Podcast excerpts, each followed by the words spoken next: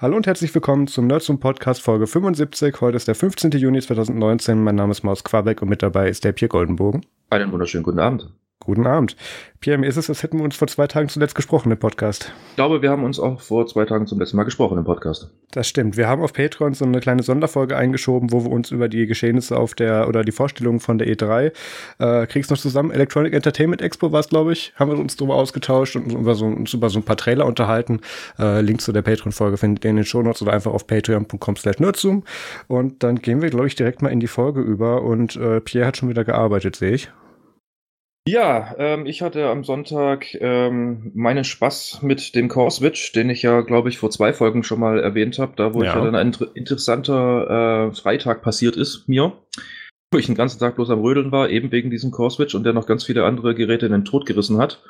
Und aufgrund dessen habe ich ähm, am Sonntag beschlossen, ohne großartig Ab äh, Absprache mit anderen, so, ich tausche das Ding jetzt aus mag nicht mehr, ich mag nicht mehr diese bösen Überraschungen haben, dass du mitten am Tag Anrufe bekommst, beziehungsweise eben keine Anrufe bekommst, sondern realisierst, okay, die VoIP-Telefone sind alle dunkel. Es, kommen keine Anrufe, ja. Gut, an sich macht es den Arbeitstag etwas entspannter, bis du realisierst, woran es liegen könnte. Dann ist er nämlich alles nur nicht mehr entspannt. Ja, das, das hatte ich, das hatte ich auch mal, als ich von Berlin, da habe ich noch in Berlin gearbeitet, bin aus dem Flieger gestiegen, war noch im Flugzeugmodus und habe mich gegen Nachmittag gewundert, warum mich denn keiner anruft. Ja. Ja, aber du konntest produktiv sein. Ich konnte produktiv sein, ja. Ich habe ja nicht am Handy gearbeitet. Ja, auf jeden naja. Fall. Ich habe mir äh, dann am Sonntag recht viel Zeit dazu genommen. Ähm, ich war relativ früh da, musste dann feststellen, dass tatsächlich noch produktiv gearbeitet wird. Ähm, hatte somit also mehr Zeit, als ich eigentlich eingeplant hatte, um mich vorzubereiten, habe die Zeit dann aber auch wirklich genutzt, um dann halt gleich auch noch alles zu dokumentieren und habe sämtliche Netzwerkkabel dann gleich noch beschriftet. Also welches Kabel geht an welchen anderen Switch und so weiter und so fort. Aber halt als, hab's also nicht nur gemacht, sondern sogar gut und schön.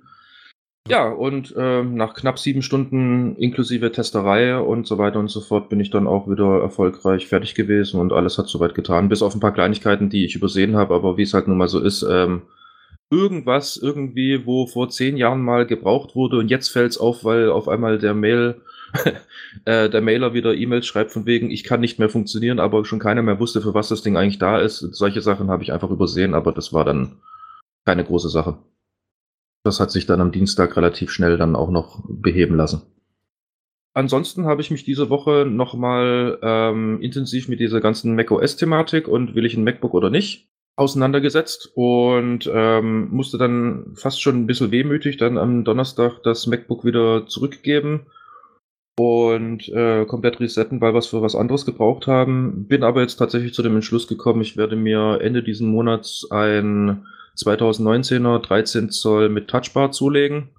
Ich werde die Stock-Konfiguration nehmen und werde lediglich, dadurch, dass ich halt viel mit virtuellen Maschinen arbeiten muss, werde ich halt den Arbeitsspeicher auf 16 Gigabyte hochbumpen und äh, damit hat sich dann eigentlich schon.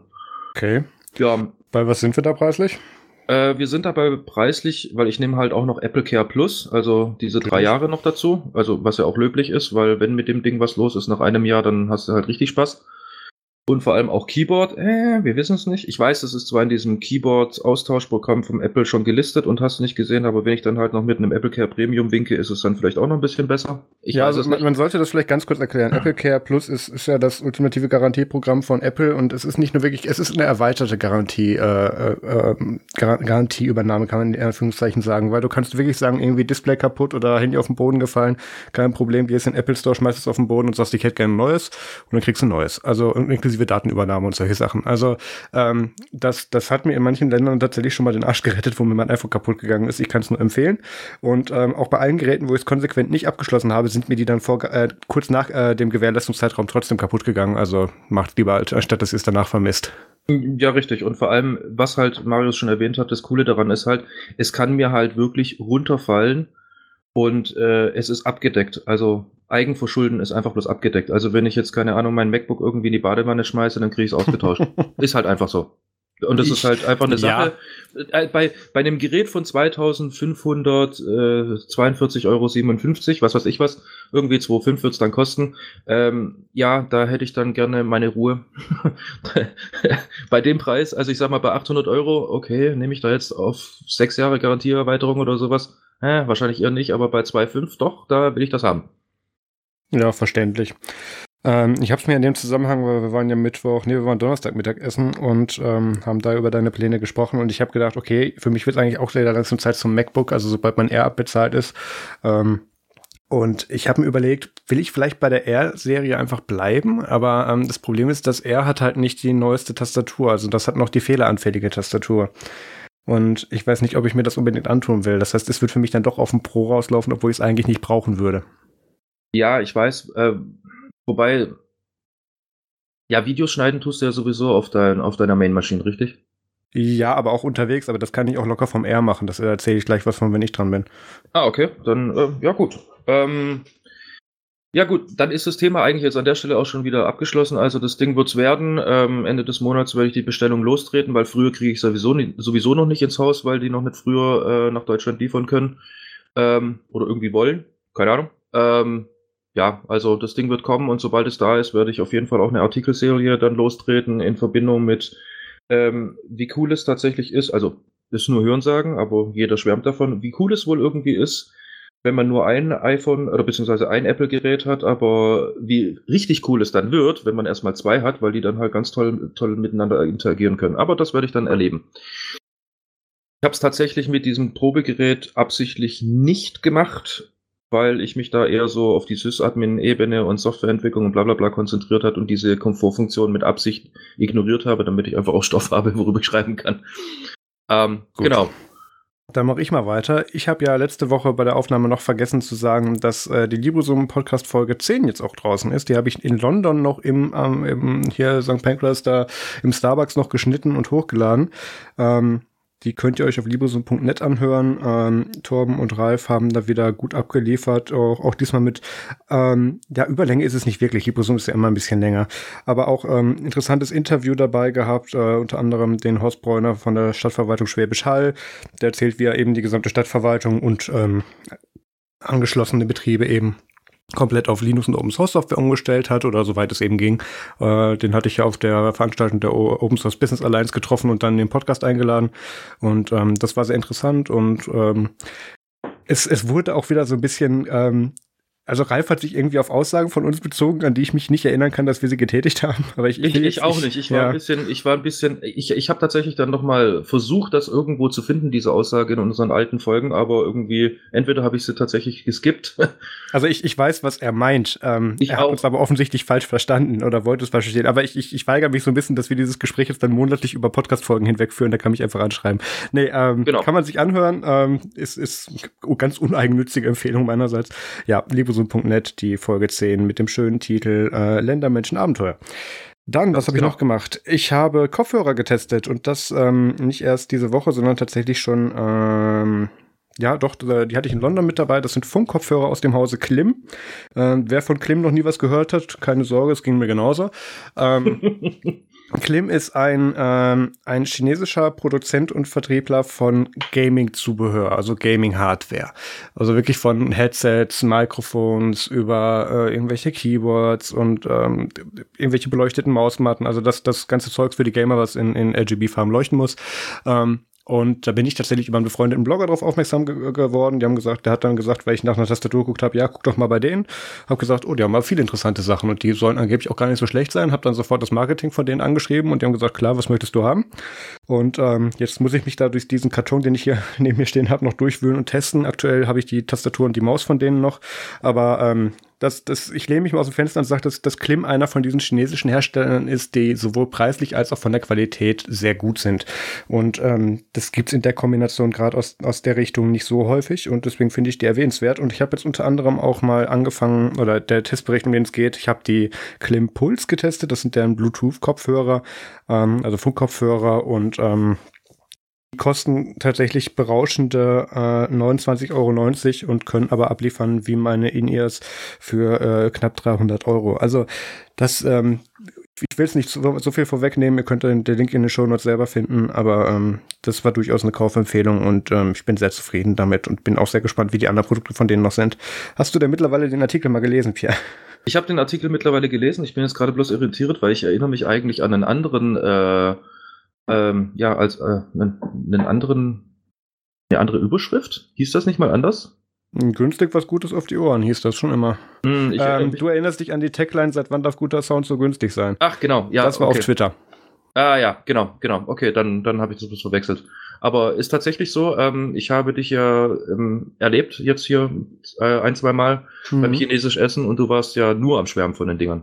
Ja. Und ich ja. meine, wenn du das sagst, äh, wenn du das sagst, wir wissen alle, ich bin absolut äh, kein Fan von In-Ears, weil es mir einfach mit der Zeit wehtut bin so ein Over-Ear-Typ, den jetzt wiederum der Marius überhaupt nicht nachvollziehen kann, aber so ist es halt. Ich, ich kann das schon nachvollziehen. Ich kann das nur aus physischen Gründen nicht tragen. Wer sich die Bilder im Artikel ansieht, wird, wird sehen, dass ich, dass ich Tunnels im Ohr habe mit 1 Zentimeter Durchmesser. Und da kannst du halt keine, keine Over-Ears ab einer bestimmten Größe drüber stülpen. Das, das, ist geht halt nicht. Das ist ja. richtig. Aber ähm, ja, würde ich sie vertragen, würde ich sie tatsächlich auch gerne testen. Aber wie wir ja wissen, ähm, haben wir ja mit Klim ähm, kann ich das tatsächlich einfach sagen? Ähm, die ja, wollten ja, uns mehr oder weniger sowieso einmal ihren kompletten Online-Store zur Verfügung stellen. So von wegen, ach komm, zeig nicht mit dem Finger drauf, wir schicken euch einfach mal von allem eins. Ja, ja, also ich habe das dann schon ein bisschen, also die Tendenz wäre da gewesen, aber ich habe schon gesagt, ja, ich brauche jetzt nicht irgendwie fünf verschiedene Keyboards von euch gegeneinander zu testen, das, das macht so keinen Sinn, schickt mir das Neueste oder was auch immer. Ähm, ja, nö, aber die ähm, sind sehr so gut mitzuarbeiten und ähm, ich bin sehr gespannt. Du kriegst ja demnächst auch so einen ähm, Laptop-Kühler von denen. Der genau. sollte die Tage bei mir eintrudeln, den darfst du dann testen. Ja, genau. aber gut. Link zu dem Review ist in den Show Notes. Ganz genau. Und dann, du hast Ubuntu-Podcast-Sachen gemacht. Äh, genau, habe ich tatsächlich. Ähm, ich habe es ja vorhin angeschnitten. Ich habe in der Bahn ja, ich habe ich hab auf dem MacBook Air ja Videos geschnitten und zwar in der Bahn. Ähm, vorherige Woche habe ich ja erzählt, Vostok Live, die Videos, die ich da aufgenommen habe von den Shows. Und da war eben der Ubuntu Podcast jetzt gerade dran, weil die haben da so Spiele auf in Bash geschrieben und ähm, das Spiel von äh, Kollege Wimpress ist anscheinend sehr durch die Decke gegangen und irgendwelche Go.Engine Entwickler teilen das jetzt und äh, das wurde exklusiv jetzt auf Windows Subsystem for Linux Revision 2 dann auch schon zum Laufen gebracht. Also das, das eskaliert gerade alles so ein bisschen und keiner weiß warum, aber es ist so. Und da habe ich dann irgendwie morgens um drei von Joe eine Nachricht bekommen mit, hey Quabeck, schneid mal das Video, das, das geht gerade durch die Decke. und ähm, ja, habe ich das dann gemacht gemacht, indem ich mich dann tatsächlich mit dem Footage in die Bahn gesetzt habe und in meinen 20 Minuten auf dem Weg zur Arbeit das Ding geschnitten habe. Und ähm, zum Schneiden hat es auch gereicht. Ähm, zum, zum Exportieren musste ich dann tatsächlich dann im Arm halten, bis ich dann äh, vor, vor dem Büro stand. Aber das hat auch noch geklappt. Also so viel dazu, ähm, so einfaches Videoschneiden mit, was weiß ich, äh, Overdub drunter legen, ein paar Filter, ein bisschen Color Correction drauf machen. Das, das reicht auch völlig auf dem MacBook Air. Also ich bräuchte kein Pro, auch wenn ich gerne eins hätte, aber das ist der Overhead, den ich eigentlich nicht brauche. Naja, ähm, ja, und da ist jetzt eben dann die Ubuntu Podcast Folge der Staffel 12 Episode 10.5 raus oder 10,5, weil die Folge 10 ist ja gerade draußen. Und ähm, wie schon gesagt, ist ja die, die Folge von Vostok Live nicht in deren Podcast-Feed gelandet, weil die eben sehr, äh, sehr, sehr videolastig ist, beziehungsweise man muss es gesehen haben. Das macht, das macht auf der Audiospur recht wenig, recht wenig Sinn. Ähm, Link dazu ist in den Shownotes, kam sehr gut an und ähm, ich habe auch immer noch vor, sobald die ganzen anderen Videos oder die, in dem Fall die Soundspuren von Joe endlich mal bei mir auftauchen, ähm, dann auch noch einen äh, Artikel über das gesamte Event zu schreiben. Aber ich habe das Gefühl, das schläft gerade alles ein. Äh, irgendwie Late Night Linux soll jetzt dann doch nicht auf Video kommen, war irgendwie so eine äh, ähm, Entscheidung. Und die Drunken Mashup Show kommt jetzt auch nicht. Nicht, weil ich das nicht wollte, sondern weil wir tatsächlich nur die Hälfte davon auf Video haben. Den Typen, den ich da hinter der Kamera für geparkt habe, der auf Rekord drücken sollte, hat das wohl nicht richtig gemacht. Ähm, ja, also das, ich weiß noch nicht, ob da was kommt, aber das, das könnte dieses Jahr ähm, sehr mager ausfallen, die Videoausbeute. Ja, ja, richtig, aber es ist ja netterweise von allen kommuniziert worden als Technical Difficulties, also von dem her passt das ja schon. Ja, ist es in dem Fall auch wirklich, da ist ja, genau. zu ändern, aber ähm, ja, ist natürlich trotzdem schade. Okay, Gut. dann ähm, genug fröhlich gewesen, jetzt kann ich wieder renten. Also, ähm, ich habe ja letzte Woche, und der Pierre hat, hat das ja auch so schön analog erfasst, damit es mich nicht vergessen lässt, ähm, wo ich gesagt habe, ich könnte es mir vorstellen, oder es, nee, Moment, das hat Pierre mir Mut ähm, Meine Aussage war, glaube ich, Firefox wird immer attraktiver für mich, jetzt bevor du damit wieder anfängst. Mhm. Ähm, und ja, wie soll man das sagen? Also, ähm, das, das ist so ein Grundproblem der Mozilla Foundation. Sobald man einmal was Gutes über die sagt, machen die eine Woche später wieder irgendeinen Quatsch. Ähm, Otto und äh, äh, Peter Mack trinken die wieder Lack zu Hause. Also, ähm, es gibt jetzt ein Interview, das sie interessanterweise auf T3N News ge geführt haben mit dem Mozilla-Chef Chris Beard, ähm, wo er sagt, ähm, sie werden sehr bald ein Firefox-Abo-Modell, eine Art Firefox Premium einführen. Und ähm, so gern ich jetzt auch die ganzen Clickbait-Artikel, äh, die auch gerade in unserer Sphäre dann jetzt rumgingen, zu dem Zeitpunkt zitieren möchte, ähm, ich kann es nicht fassen, dass ich Mozilla in Schutz nehme. Okay, ähm, möchte ich mal kurz ernsthaft drüber reden. Also, was er eben gesagt hat, ist, dass die ein Problem mit der Finanzierung haben. Und, und das, die Aussage lasse ich mal so stehen, weil das ist etwas, etwas komplizierter. Aber es kommt, es ist ja, kommt darauf ja oder läuft darauf hinaus, dass Mozilla ja größtenteils Clickbait von Google finanziert wird, nämlich durch die Suchmaschinenintegration. Das ist tatsächlich 90 Prozent von deren Einkommen. Dann haben sie noch ungefähr knapp 10 Prozent mit Pocket, wo sie dann ja die Sachen, die sie angeblich privat nur zu Analysezwecken nutzen, dann irgendwie vermarkten. Offensichtlich kommt da Geld zurück von. Ähm, ist auch noch nicht ganz abschließend geklärt, wurde auch im Interview nachgefragt, kann man sich gerne mal durchlesen. Die ersten beiden Seiten kann man ignorieren, das ist reines Marketinggelaber, in der dritten wird es dann spannend. Ähm, ja, und da ging es eben darum, damit man jetzt nicht nur von Google abhängig ist, ähm, macht man jetzt einfach die Sachen, die man bei anderen kritisiert, einfach selber. Nämlich sowas wie, wir bauen da eine VPN ein. Da haben wir, glaube ich, schon mal Anfang diesen Jahres, glaube ich, in der Folge mit dem Torben Stefan habe ich da, glaube ich, drüber gesprochen. Da war eine, eine, war eine Kooperation mit Proton äh, VPN. Ähm, wollen sie da jetzt integrieren? Dann geht es um solche Sachen wie eben äh, Cloud-Speicher, der da noch mit rein soll. Gut, das, das ist alles soweit nicht verwunderlich. Und ähm, Sie betonen aber auch, und das ist natürlich der Satz, der vergessen wurde in den meisten Artikeln darüber, ähm, Dave Camp, ähm, der, ähm, der, äh, ich glaube, das ist der CTO von Mozilla, ähm, ja doch, glaube ich, CTO ist ja ist tatsächlich so weit gegangen und hat gesagt, es wird keine von der, also keine der Features, die bereits drin sind, die werden nicht monetarisiert, die laufen weiterhin neben einfach mit. Aber irgendwelche Features in Zukunft, die man vielleicht mal integrieren könnte, die werden dann Teil von Firefox Premium. Ja, und wobei das ja auch noch dann, sag ich mal, mit der Öffentlichkeit so ein bisschen abgesprochen werden soll. Bestimmt. Ähm, ob da jetzt ähm, tatsächlich äh, sich lohnt, irgendwie das Ganze zu monetarisieren oder auch nicht. Ähm, kleine, kleine Notiz an der Seite, ich traue dem Chris Beard sowieso nicht, aufgrund dessen, der hat gar kein Beard. So, tu das weiter mal. Ja, äh, ich, ich habe andere Gründe, aber die Aussage bleibt die gleiche. Ähm, also einerseits ist es natürlich einfach zu sagen, es muss auch sagen, dass da jetzt nichts von kommerzialisiert wird und dass das, dass so Firefox, wie es gerade aus dem Bildserver rausfällt, so bleibt, wie es ist und ähm, nur Sachen in Zukunft dann, ich glaube, Startschuss ist ja Oktober oder August irgendwas, ich habe es nicht genau gelesen. Oktober. Ähm, Oktober war es, okay, danke. Ähm, ist natürlich sehr einfach zu sagen, nee, alles bleibt beim Alten, nur Sachen in Zukunft kommen dann dazu. Aber da geht es dann ganz schnell so um solche Sachen ähm, wie bestimmte Sicherheits- oder Privacy-Features. Werden die denn dann mal monetarisiert, wenn die in Zukunft dazukommen? Oder die ganz andere Frage, und da hatte tatsächlich so ungern ich ihn zitiere, aber Fefe hatte da diese Woche die beste Überschrift tatsächlich auf seinem Blog. Mozilla setzt den Krieg gegen ihre User fort. Ist zutreffend, ja. Das, das könnte ein Folgentitel von uns sein. Also, ähm, das ist, das ist ich, ich kann das absolut nachvollziehen, wer das meint und auch, dass er kein Abo-Modell oder kein VPN-Server, irgendwelchen Speicher und das recht kein Pocket in seinem scheiß Browser haben möchte, sondern einfach nur einen Browser, mit dem er ins Internet kommt, der nach Möglichkeit diese ganze, äh, diesen ganzen Tracking-Kram aus hat, wo ja tatsächlich Mozilla diese Woche auch was gemacht hat, da kommen wir nachher im Themenbereich zu. Ähm, aber e-, einerseits finde ich das natürlich sehr, sehr spannend, weil sie damit jetzt mehr so von dem, was ihre User gerne hätten, was sie wären, abrücken. Nämlich eine privacy-oriented Company, die irgendwie, oder, oder Non-Profit sind sie ja, obwohl sie tausend Leute beschäftigen, äh, dank Google. Ist, ist, ich finde das immer wieder witzig. Mhm. Ähm, und da jetzt dann eben äh, hingehen und sagen, nee, wir machen da jetzt ein Produkt draus, mit dem wir dann auch was verdienen können. Und einerseits weiß ich natürlich, dass das den ganzen Neckbeards nicht gefallen wird, weil damit so gefühlt die letzte Bastion gerade da eben dann versinkt. Aber andererseits ähm, wird Mozilla damit in meinen Augen dann auch endlich mal so ein bisschen erwachsen und delivert vielleicht das endlich dann auch mal in gut, was sie da vorhaben.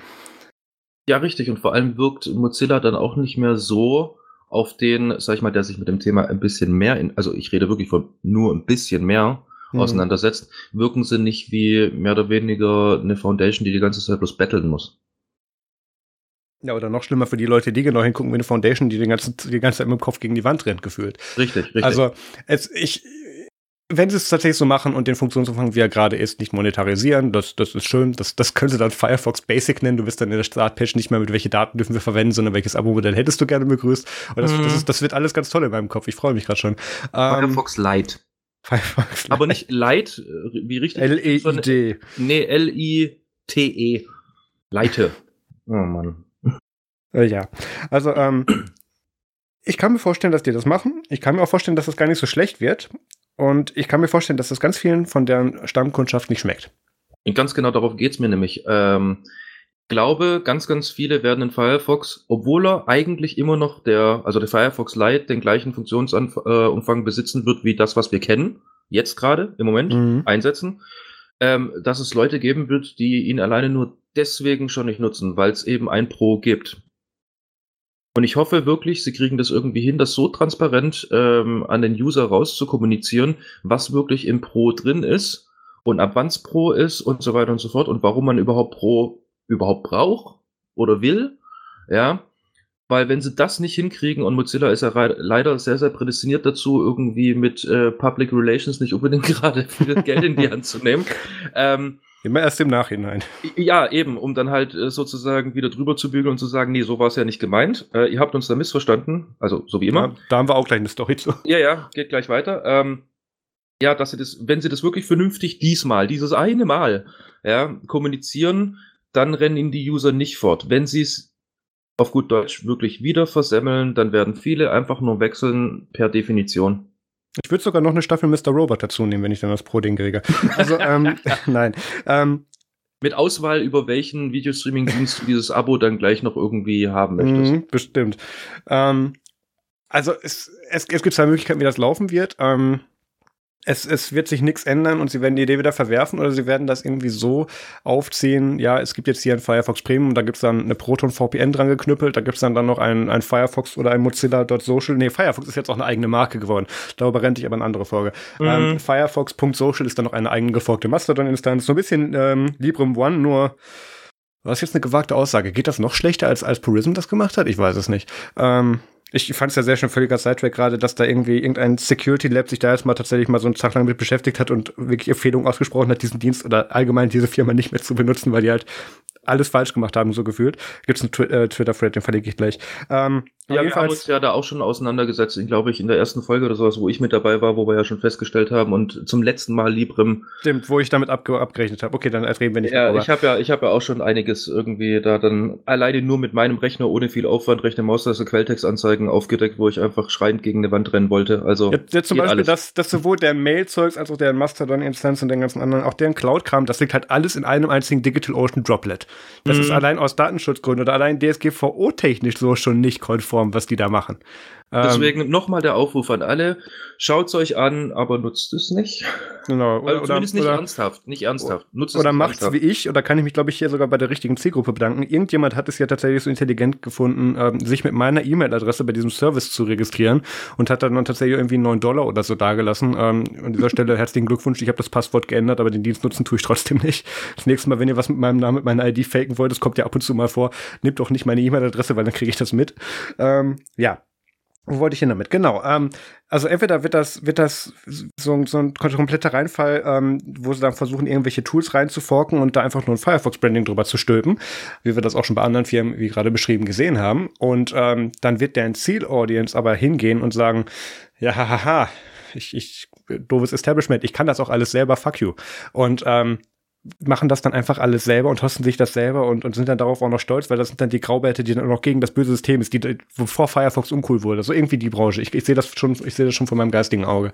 Ähm, das andere, wie sie es durchziehen könnten, damit es tatsächlich auch eine Langzeitwirkung hat, bei der sie aber ihre sehr laute, wenn auch deren, wenn, wenn auch eine Minderheit ähm, deren Free Software Warriors dann verschrecken würden. Ähm, der Source Code von Firefox Premium wird Closed Source. Die Erweiterungen da drin sind nicht trackbar. Bestimmte Features, wie dass du deinen eigenen Firefox-Server oder eigene Sync-Server enrollst, sind nur noch ab, sind ab da nur noch im, im, im Premium oder im, im, nicht mehr in dem Basic-Tier enthalten und ähm, ganz viele andere Features eben hängen dann wirklich nur noch ab der äh, wirklich nur noch auf der Premium-Instanz rum, wie zum Beispiel, dass du irgendwelche Add-ons selber machst oder dass du ungesicherte Add-ons lokal installieren darfst. Irgendwie sowas. Oder Group Anders, Policies. Du kannst ja, ja, ja das kannst ja, du jetzt schon auch in Free. Ja, ja. Achso, du meinst, das, das kannst du jetzt auch ah. Und das bauen sie dann raus und sagen, ja. ja. gut, wenn du ein Unternehmen willst und willst über Crew Policies gewisse Einstellungen ausrollen, dann brauchst du Premium für so und so viel X Geld pro User oder was weiß ich was. Ja. Was also auch das, immer ihr das, Modell sein wird. Das ist genau das Ding. Ähm, das ist natürlich nicht schön und ich sage nicht, dass ich das haben will, aber das sehe ich als eigen, einzigste Chance, ähm, wie sie damit tatsächlich von, von, von, von wegkommen könnten mit.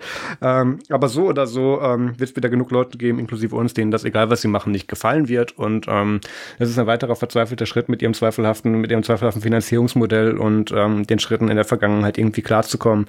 Und ich bin sehr gespannt, was wir dann in Zukunft hören werden. Und ähm, noch sehr viel mehr freue ich mich dann, welche anderen Projekte dann plötzlich auch darauf aufspringen und plötzlich hat dann keiner mehr irgendwie einen Überblick, was davon jetzt. Ich, ich freue mich auf Thunderbird Premium oder so. Ab jetzt ohne Werbeanzeigen. Ähm, ja, genau. Und irgendwann mal da werden alle dann mitmachen. bei mir auf dem Emacs landen und alle nur mit dem Emacs surfen. Genau. So. Ähm, wo wir aber gerade bei Browsern sind. Ja. Chrome und so, ne? Ja. Du hast, da, du hast da was gefunden. Das ist richtig. Also ich habe ja letzte Woche schon über ähm, äh, schon oder wir haben letzte Woche schon darüber geredet, dass Google ja ähm, im, in der in der Erweiterungs-API so ein paar Einschnitte machen wollte, damit bestimmte ähm, Erweiterungen wie uBlock Origin, AdBlock Plus und so weiter nicht mehr äh, Zugriff auf die, äh, ich finde gerade nicht den Namen, Web Request API, genau, Zugriff haben, beziehungsweise nur noch eingeschränken und dann ihre ganzen Listen nicht mehr ausrollen können und dementsprechend den Funktionsumfang äh, dann so ein bisschen äh, verkrüppeln. Und da hat jetzt Google mitbekommen, ah, das, das scheint manchen Leuten nicht gefallen zu haben, dass wir das vorhaben. Und sind komplett zurückgerudert, deswegen auch der Folgentitel. Äh, es ist natürlich, was haben sie gesagt? Niemand hat die Absicht, äh, Werbeblocker zu blockieren. Ähm, Nee, niemand hat die Absicht, Werbeblocker abzuschaffen, so rum war die Aussage. Genau. Und ähm, haben gesagt, nee, nee, nee, ähm, wir, wir wollen nur, dass sie das nicht mehr über die Web Request API macht, weil die hat, wie ich auch schon in der, in der Folge letzte Woche angemerkt habe, die war halt nie für sowas vorgesehen und hat halt so unschöne Nebeneffekte wie kompletten Vollzugriff auf alles, was dir im Browser angezeigt wird. So, da möchte man vielleicht jetzt nicht jede Add-on oder jede, äh, jede Erweiterung drauf loslassen und reden sich jetzt damit raus, wenn auch teilweise nachvollziehbar, ähm, wir möchten, dass über die Web Declarative API jetzt dann nur noch Zugriff auf bestimmte Sachen bekommt, mit denen ihr das gleiche machen könnt, aber ohne den ganzen Rest. Das, das wird jetzt als Sicherheitsfeature verkauft. Ähm, ja, kann man glauben. Ähm, muss man aber nicht. Und aber wenn sie haben es jetzt sogar so weit gegangen und haben gesagt, dass sie die ähm, Web Declarative API von ähm, äh, ich weiß nicht, was es ursprünglich war, aber jetzt heben sie tatsächlich das, die, das Limit auf 150.000 Einträge an. Also ähm, also sollten, können wir uns darauf einigen, dass sie Declarative Net Request API heißt? Und nicht Web? Was habe ich gesagt? Ach, Net Request, ja, Entschuldigung. Ähm, genau, und Web Request API war die alte, so rum. Genau. Ja, ähm, ja, also die heben da jetzt auf jeden Fall das Limit für die Listen an, womit dann die meisten dann schon wieder tatsächlich dann beruhigt sein dürften und ähm, ja, ungefähr so wie letzte Woche vermutet. Aber gut, so viel, so viel nur zu Chrome. Außer Pierre hat da noch was zu sagen. Zu. Nee, äh, außer bloß, dass, äh, ne, ich habe es ja irgendwie letzte Woche noch gesagt, ja, ja. dass sie da zurückrudern werden. Ähm, gut, ähm, dann habe ich mal wieder die ähm, ja, schöne Aufgabe, über Dinge zu sprechen, die mit Security zu tun haben. Und zwar ähm, hatten wir tatsächlich auch letzte Woche über diese Seite gesprochen, wo ich gesagt habe, also bitte packt da nicht eure Passwörter rein oder sowas, um zu prüfen, ob eure Passwörter ähm, bereits geknackt wurden oder beziehungsweise bereits irgendwo in irgendeinem Leak auftauchen, wo mich ja dann der Marius auch äh, korrekterweise ähm, korrigiert hat und hat gesagt, ja, die nehmen ja nicht den kompletten Hash und so weiter und so fort. Gut, also, eben um ganz genau diese eigentlich bekannteste Seite geht es, und zwar heißt die Have I Been Pwned. Ähm, darunter kann man sich vorstellen, es ist eine riesengroße Datenbank, wie ich auch letzte Woche schon so ein bisschen erklärt habe, aber jetzt mal ein bisschen im Detail. Das ganze Ding wurde tatsächlich von einer einzigen Person ins Leben gerufen und auch gepflegt. Ähm, und in dieser Datenbank werden einfach ähm, Ergebnisse von Leaks sozusagen gesammelt. Ähm, und äh, der User hat dann äh, die Möglichkeit äh, zu sagen, okay, kommt in diesen, in diese riesengroßen Anzahl von geleakten Daten, kommt da mal die E-Mail-Adresse zum Beispiel drin vor. Ja. Ähm, und Mr. Troy Hunt, so heißt der gute Entwickler, der hat jetzt ein bisschen ein Problem gehabt ähm, mit seiner Ein-Mann-Show und hat gesagt, ich kann das einfach nicht mehr betreiben aufgrund dessen, das frisst halt äh, materielle Ressourcen und personelle Ressourcen. Gut, die sind relativ einfach. Es ist eine Person ähm, ohne Ende und hat einfach gar keine Möglichkeit, da großartig noch irgendwie sein Leben drumherum zu organisieren. Ähm, aufgrund dessen hat er jetzt tatsächlich eine Consulting-Firma, und zwar die KPMG, äh, damit beauftragt, einen Käufer für dieses Ding zu suchen. So, und bevor jetzt irgendwelche Leute ähm, gleich ähm, Alarm machen, Boy wird weiter äh, mit dieser Firma dann zusammenarbeiten, wird wahrscheinlich sowas wie ein CTO für dieses Projekt werden und so weiter und es wird alles weiterhin kostenlos bleiben. Also ähm, man muss dazu sagen, die, die, die Pressemitteilung war auch, ich, irgendwie letzte Woche war wieder der, die, die Woche der schlechten Pressemitteilung. Gab es einiges, wurde getitelt, äh, wurde dann getitelt, Have I been pwned steht ab jetzt zum Verkaufen. Alle so, fuck, die ganzen Passwörter sind jetzt weg oder so. Ja, genau, deswegen habe ich es gleich vorab schon mal erwähnt. Also keine Angst, da passiert jetzt nichts Negatives. Es ist einfach bloß so, er hätte halt gerne ein bisschen Unterstützung. Alleine konnte das nicht stemmen. Er ist auch ziemlich viel unterwegs gewesen und hat geguckt, mache ich Indiegogo, mache ich äh, irgendeine Crowdfunding-Geschichte oder sonst irgendwas, fand er aber alles nicht wirklich toll, weil dann hast du jetzt Geld, aber das ist auch irgendwie wieder weg. Und er wollte es halt auf Dauer sozusagen monetarisiert sehen. Und naja, nein, nicht nur das. Er hat ja auch, oder in dem Heise-Artikel, ähm, also Troy hat da auch selber auf, seiner, auf seinem Blog nochmal was zugeschrieben, aber Heise hat das schön zusammengefasst, weil der Blogpost ist ungefähr drei Tage lang. Ja. Ähm, äh, da, man muss sich nochmal das Ausmaß irgendwie vor Augen führen. Es mittlerweile sind in der Datenbank über acht Milliarden kompromittierte Accounts und Einträge drin. Drei Millionen Nutzer lassen sich regelmäßig zu ihren E-Mail-Adressen über, über ein Abonnement benachrichtigen und sieben Millionen Warn-E-Mails sind da bereits verschickt worden für Leute, die gehackt wurden und den Dienst abonniert hatten. Also, ähm, das, das sind einfach mittlerweile Infrastruktur. Ja. Kosten, die sind halt horrend. Ja. Genau auf das wäre ich nämlich jetzt gekommen. Warum muss ich das denn überhaupt monetarisiert sehen? Ähm, da läuft so viel Traffic, das sind so viele Daten, die da gespeichert werden müssen und so weiter und so fort. Und das kostet einfach richtig, richtig, richtig viel Geld. Und ähm, für eine Person, die das als Nebenherprojekt macht, ich möchte mir gar nicht ausmalen, was der tatsächlich teilweise für Rechnungen bekommen hat. Alleine nur für den, äh, für den Durchsatz an E-Mails, die er da, ähm, also an Bandbreite sozusagen, die er da verballert. Mit naja, seinem, mit seinem guten, so, schönen Service. Ich will jetzt nicht sagen, dass er kein Geld kostet, aber es ist auch nicht so, dass er da nicht unterstützt wird und es gibt ja ganz viele Leute und Organisationen, die daran spenden, allein was in DEFCON in den letzten Jahren da zusammengekommen ist. Aber natürlich sind das horrende Summen und äh, der Punkt, auf den Pierre sich gerade so stützt, ist gar nicht so der, den ich eigentlich am wichtigsten finde, ähm, sondern ähm, tatsächlich sehr viel der Punkt der Haftbarkeit. Und natürlich, ähm, wie schon gesagt, die Passwörter, die du eintippst oder die E-Mail-Adressen, das geht alles gehasht drüber. Der Server hat nie die vollständigen Informationen, sondern, und ich, ich, ich überspringe jetzt den technischen Teil, so jedes vierte Bit oder so, wenn das übereinstimmt, ist eine hohe Wahrscheinlichkeit, dass das der Datensatz ist, der auf der anderen Seite ankam, ohne dass der Server in seinen Listen genau das hat, was du eingegeben hast. Also der sammelt schon keine richtigen Daten, aber stell dir mal vor, da kommt einer auf irgendeine Instanz mal von denen drauf oder nimmt das CDN von denen auseinander und hängt sich da Man in the Middle Style-mäßig drauf. Also ähm, das ist einfach jetzt, was habe ich vorgelesen? Ähm, 8 Milliarden Einträge ähm, und das ist nur die Datenbank der bestätigten Accounts. Ähm, da kann so viel bei schiefgehen, da möchtest du eine Legal Entity dazwischen haben und nicht selber mit einem Bein in den Knast stehen. Und das kann ich absolut nachvollziehen, ganz einfach, weil ich mich rechtlich mit dem Thema für Nerds Media auch befasst habe. Ja, und ähm, das kann ganz schnell ganz hässlich werden.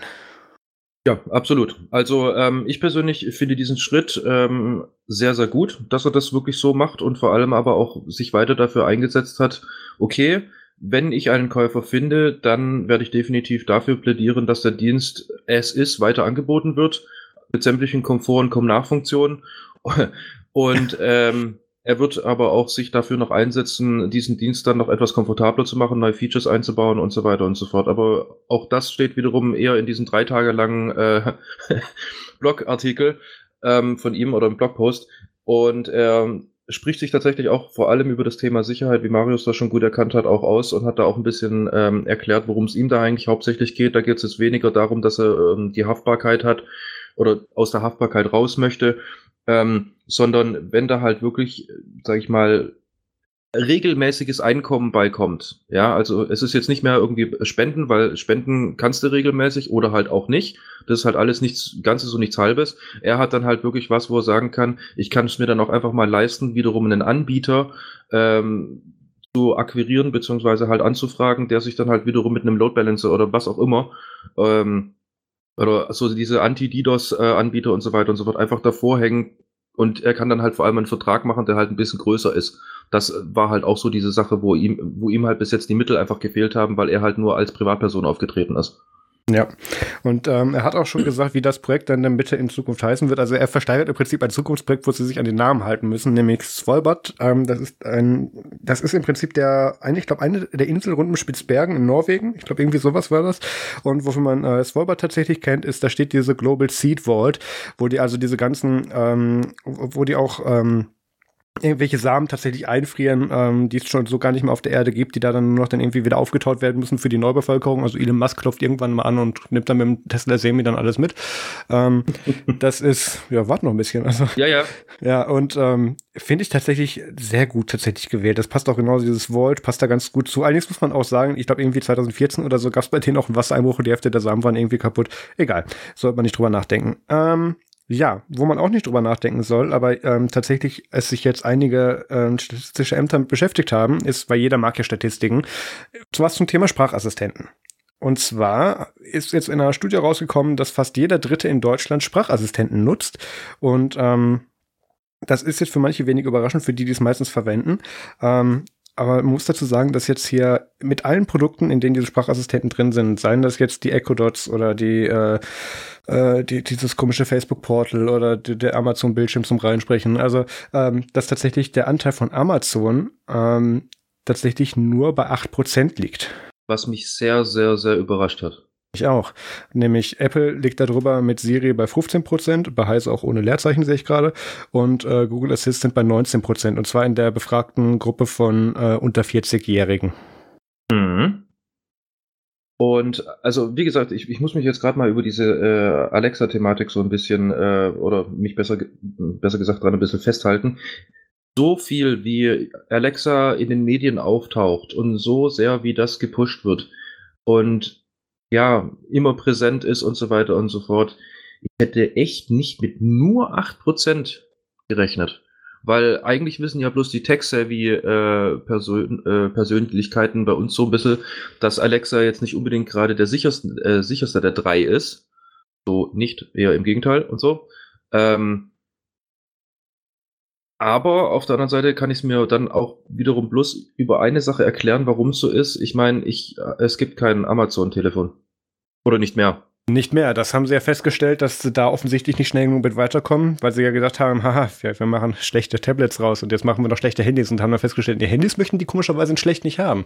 Mhm. Bei Android ist ja schon jeder daran gewöhnt, dass die Tablets scheiße sind. Aber ähm, ja, das Fire Phone war ja, glaube ich, boah, wann waren das? 2014, 15? So um den Dreh müsste das gewesen sein. Aber ja, das, das, das lief damals ja erst, schon nie gut. Das war ja das erste, glaube ich, mit äh, Tiefenerkennung irgendwie sowas. Oder wie hieß dieses komische Oh, Hatte das nicht irgendwie ganz viele Kameras? Ja, ganz genau. Amazon, wie hieß das? Firephone? Firephone. Ich google das mal gerade eben. Das hatte, das hatte ein Kollege in der Ausbildung, glaube ich. 2015 tatsächlich. Ähm, Grundlagen, Prozessor, Kamera, Firephone, Rückseite. Ich finde es gerade nicht, wie dieses dann, äh, wie das dann hieß irgendwie. Ansonsten hat es halt diese üblichen optischen Bildst äh, Bildstabilisatoren und so weiter und so fort. Nö, ich finde gerade das Feature nicht mehr. Aber irgendwas mit, mit, war mit, mit äh, räumlichem Erkennen und so weiter und so fort. Also mhm. und war das dann sogar der erste, der das gemacht hat. Wobei man ja mittlerweile schon die ersten Rumors hört, dass äh, Amazon äh, ein Firefox, äh, Quatsch, ein Firefox, Willen, ein Firephone, Gottes Willen, was heißen die aber auch alle mit Feuer, ähm, ein Firephone vielleicht rausbringen möchte 2019. Und zwar das ja. Firephone 2. Ich hoffe nicht. Ich hoffe auch nicht. naja, jedenfalls, was Pierre damit, glaube ich, sagen will, falls es noch nicht gesagt hat, ist, dass der ähm, die Hemmschwelle des Sprachassistenten oder des Nutz der Nutzungsweise des Sprachassistenten steht und fällt damit, wenn du ihn an deinem Gerät eh schon dabei hast. Und das ist eben eins der Punkte, den Amazon mit äh, alle Ohren zu halten, Alexa. Jetzt geht Osten in meinem Raum, okay. Ähm, eben den Vorteil, den sie der eben lange eben hatten, ähm, äh, beziehungsweise lange Zeit nicht hatten, bis sie die Echo-Dots und so weiter rausgebracht haben. Ähm, bei Google war von Anfang an, da hieß das war ein Sprachassistent dabei, das war noch, ja, Anfang an nicht, aber viele, viele Jahre bevor das, bevor das Ding Google Assistant hieß, da hieß das noch Google Voice oder Google Now hieß das auch mal eine Zeit lang. Also, ähm, das gibt's halt schon echt lange und dementsprechend ist klar, ist in, es ist natürlich, wäre jetzt interessant zu wissen, ob die Befragung nur in Deutschland ist. Die ist rein ähm, Deutschland. Ja, die ist rein Deutschland, ist nochmal richtig, äh, nochmal nachgeschaut. Und ähm, klar, in, in Deutschland ist der Android-Anteil höher als der iOS-Anteil äh, bei den Mobiltelefonen. Deswegen ähm, ist es auch soweit nicht verwunderlich, dass da der Assistant nochmal weiter vorne liegt. Das Ökosystem mit den ganzen Google Home und Google Home Mini und so weiter war auch schon sehr viel besser ausge, ausgebaut als der als der Apple HomePod, den man, naja gut, ich, selbst ich habe keinen Grund vor, mir so ein Ding zu kaufen. Also ähm, braucht man nicht. Aber das Ökosystem war schon auf lange Zeit eben sehr viel besser bei bei äh, bei Google und ähm, dass die Sprachassistenten da tatsächlich dann bei Amazon so weit zurücklegen, hat mich dann sehr überrascht. Vor allem, weil man denkt, Amazon hätte ja genug Geld, um das Ganze zu pushen. Und, ähm, was sie ja auch tun. Was sie, sie auch tun. Ja. Es ist ja immer prominent auf der, also egal wann ich auf Amazon komme, hier, Sonderangebot, äh, hier, wie auch immer diese Amazon-Dinger da halt mhm. heißen. Hier, wir geben dir sogar Geld dazu, bitte nimm's, ja, ja. Ja, genau, ich, ich sage jetzt mal den Namen nicht, weil sonst will wieder meine Tante auch was von mir. Aber ja, ich, ich muss ja sagen, ich bin ja auch von mir selber so ein bisschen überrascht. Ich habe das ganze Zeug immer gemieden. Ähm, ja, aber tatsächlich, seitdem ich jetzt so ein bisschen CarPlay für mich entdeckt habe, muss ich sagen, rede, rede ich mit dem Mädel relativ oft, zumindest mal, wenn es ums Navigieren geht, weil ähm, ja, die äh, Stock-Dinger, die mit den Autos kommen, die sind, ja, lass es einfach. Also gib es einfach am Display ein, weil, ja. Außer man hat jetzt halt einen Tesla, der dann halt auch wieder rumgoogelt.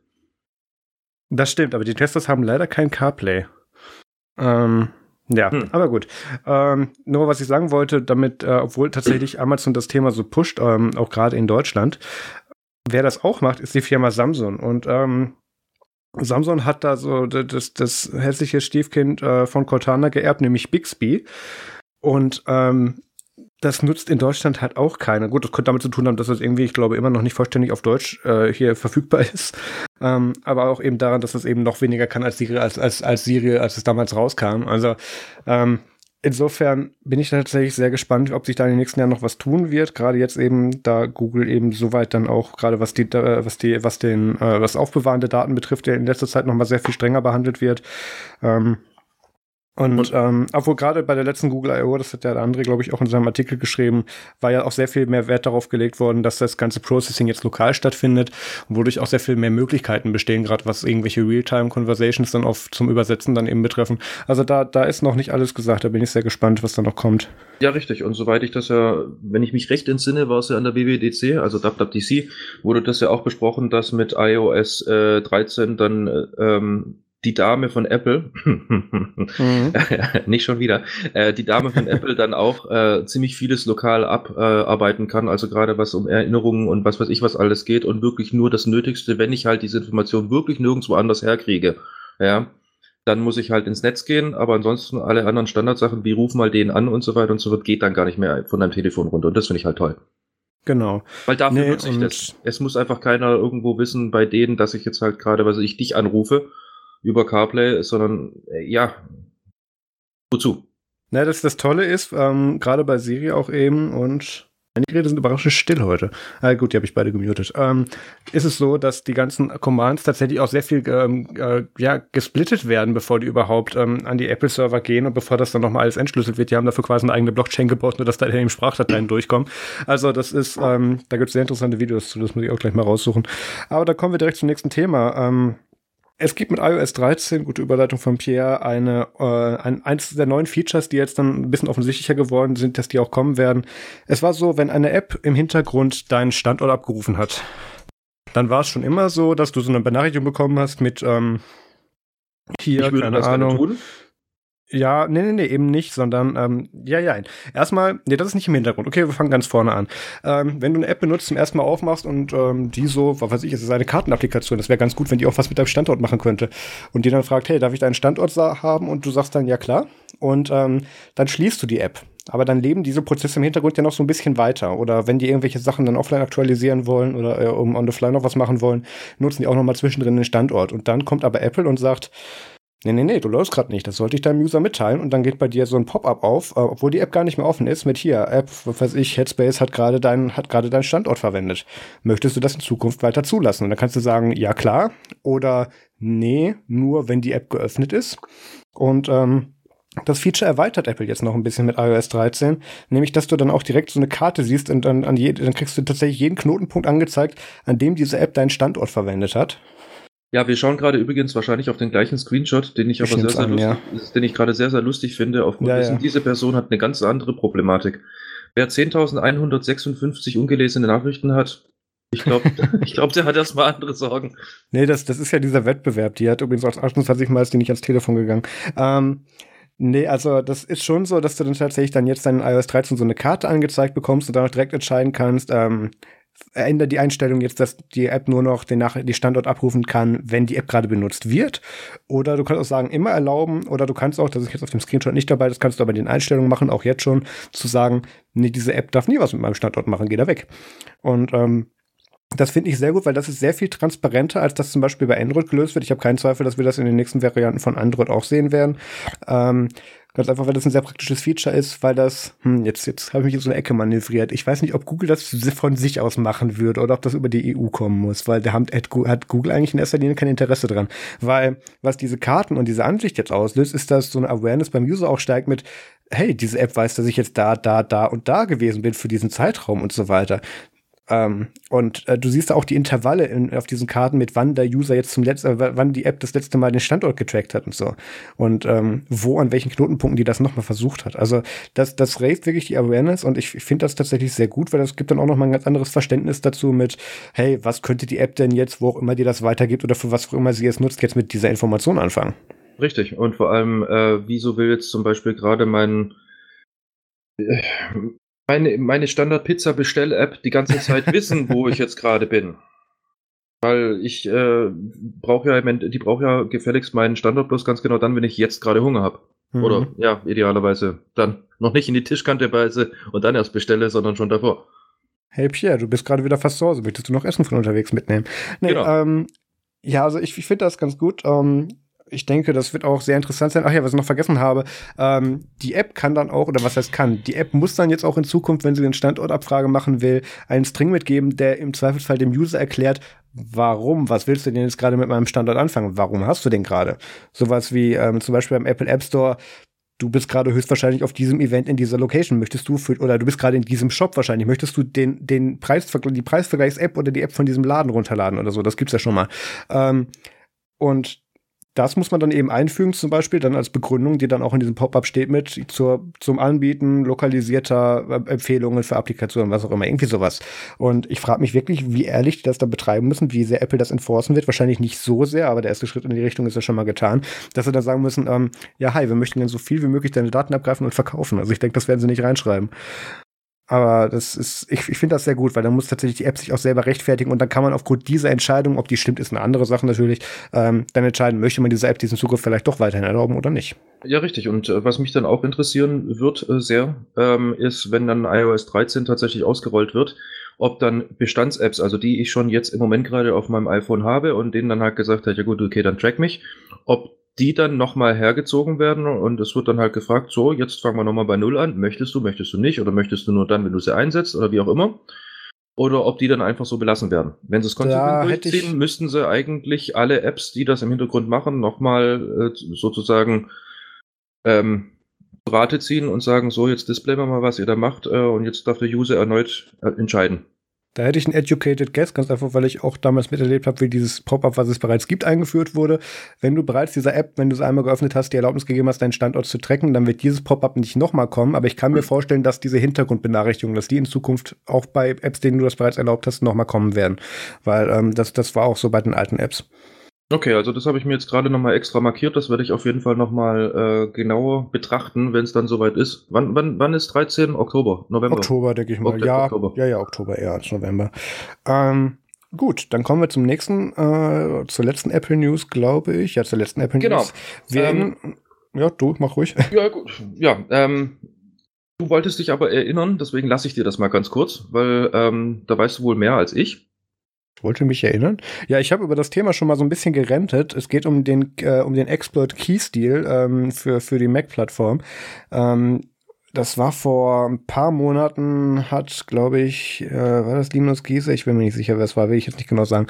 Ähm, hat ein, ein Exploit äh, oder ein Video von einem Exploit hochgeladen, wo man so gesehen hat, haha, ah nee, Linus Hense, Linus Hense war das, sehe ich gerade, ähm, hat ein Video hochgeladen, wo man so gesehen hat, haha, ich kann ohne jegliches Zutun deine Keychain auslesen ohne auch, dass du die entsperrt hast und ohne, dass du dein Admin-Passwort wie eigentlich üblich zum Entsperren dessen eingegeben hast. Und das war aber alles sehr intransparent, weil das, das, das sah in dem Video halt auch, wie das gerade wie das gemacht hat, so nach einem schlechten Hallo, wie, wie kriegst du Microsoft Office und so und, und tippst dann den Text, weil du kein Voice-Overlay hattest, dann in, in, in Editorfenster ein. So das Level hatte dieses Video, als das damals rauskam.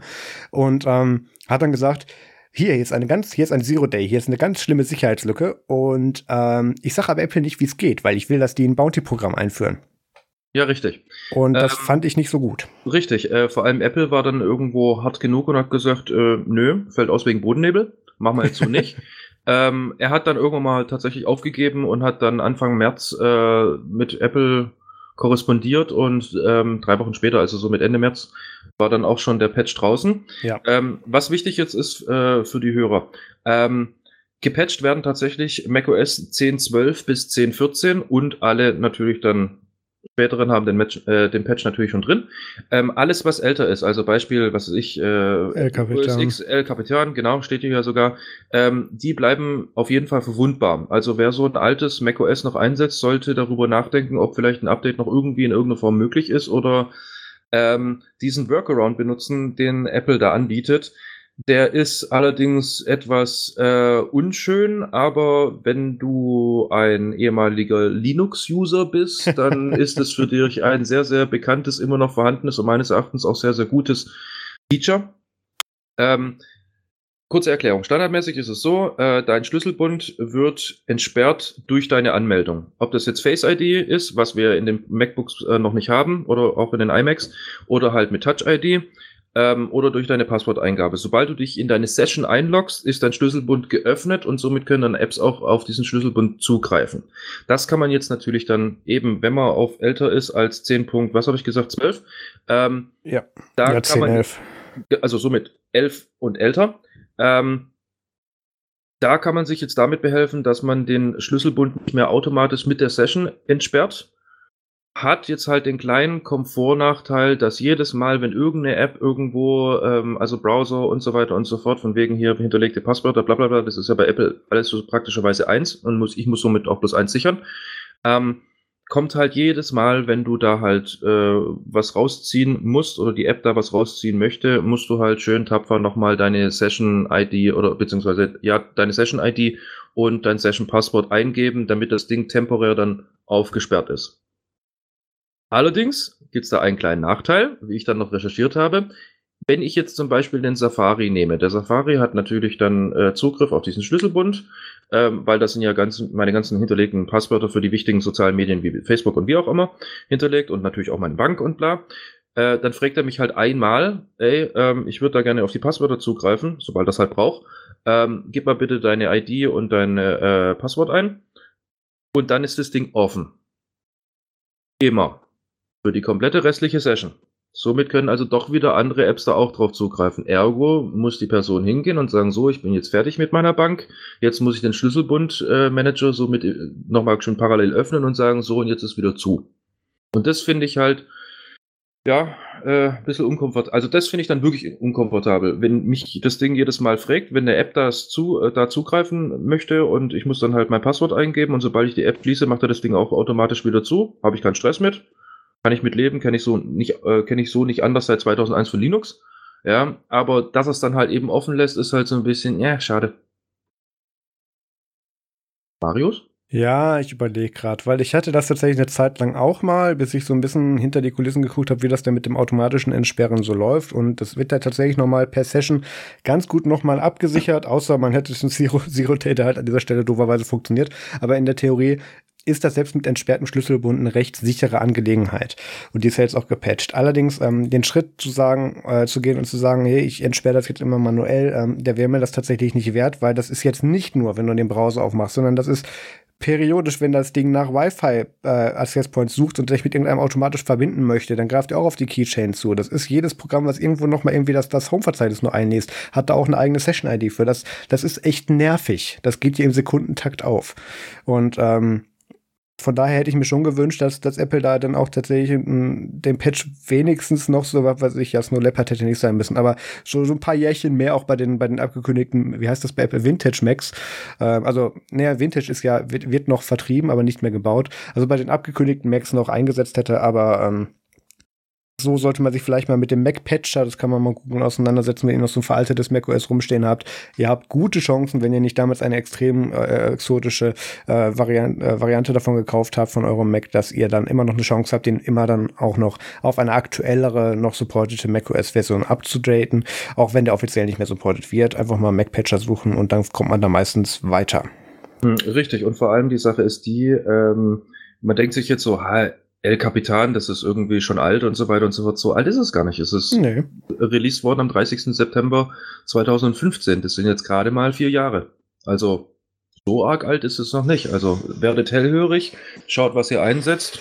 Ähm, nutzt den Tipp von Marius wegen MacPatcher und guckt mal, ob ihr den eventuell doch nochmal eine Version angehoben bekommt, damit ihr zumindest diesbezüglich in, auf der sicheren Seite seid. Gut, ihr habt natürlich noch den Komfort mit den ganzen neuen Features, die reinkommen, aber die sind jetzt in dem Fall fast ein bisschen zweitrangig geworden. Man, ich, man sollte das vielleicht kurz, weil du gerade auf die Jahreszahl eingegangen bist, nochmal erklären, weil das könnte man jetzt auch falsch verstehen. Es ist es ist natürlich so, dass es jetzt, was hast du gesagt, 2015, ne?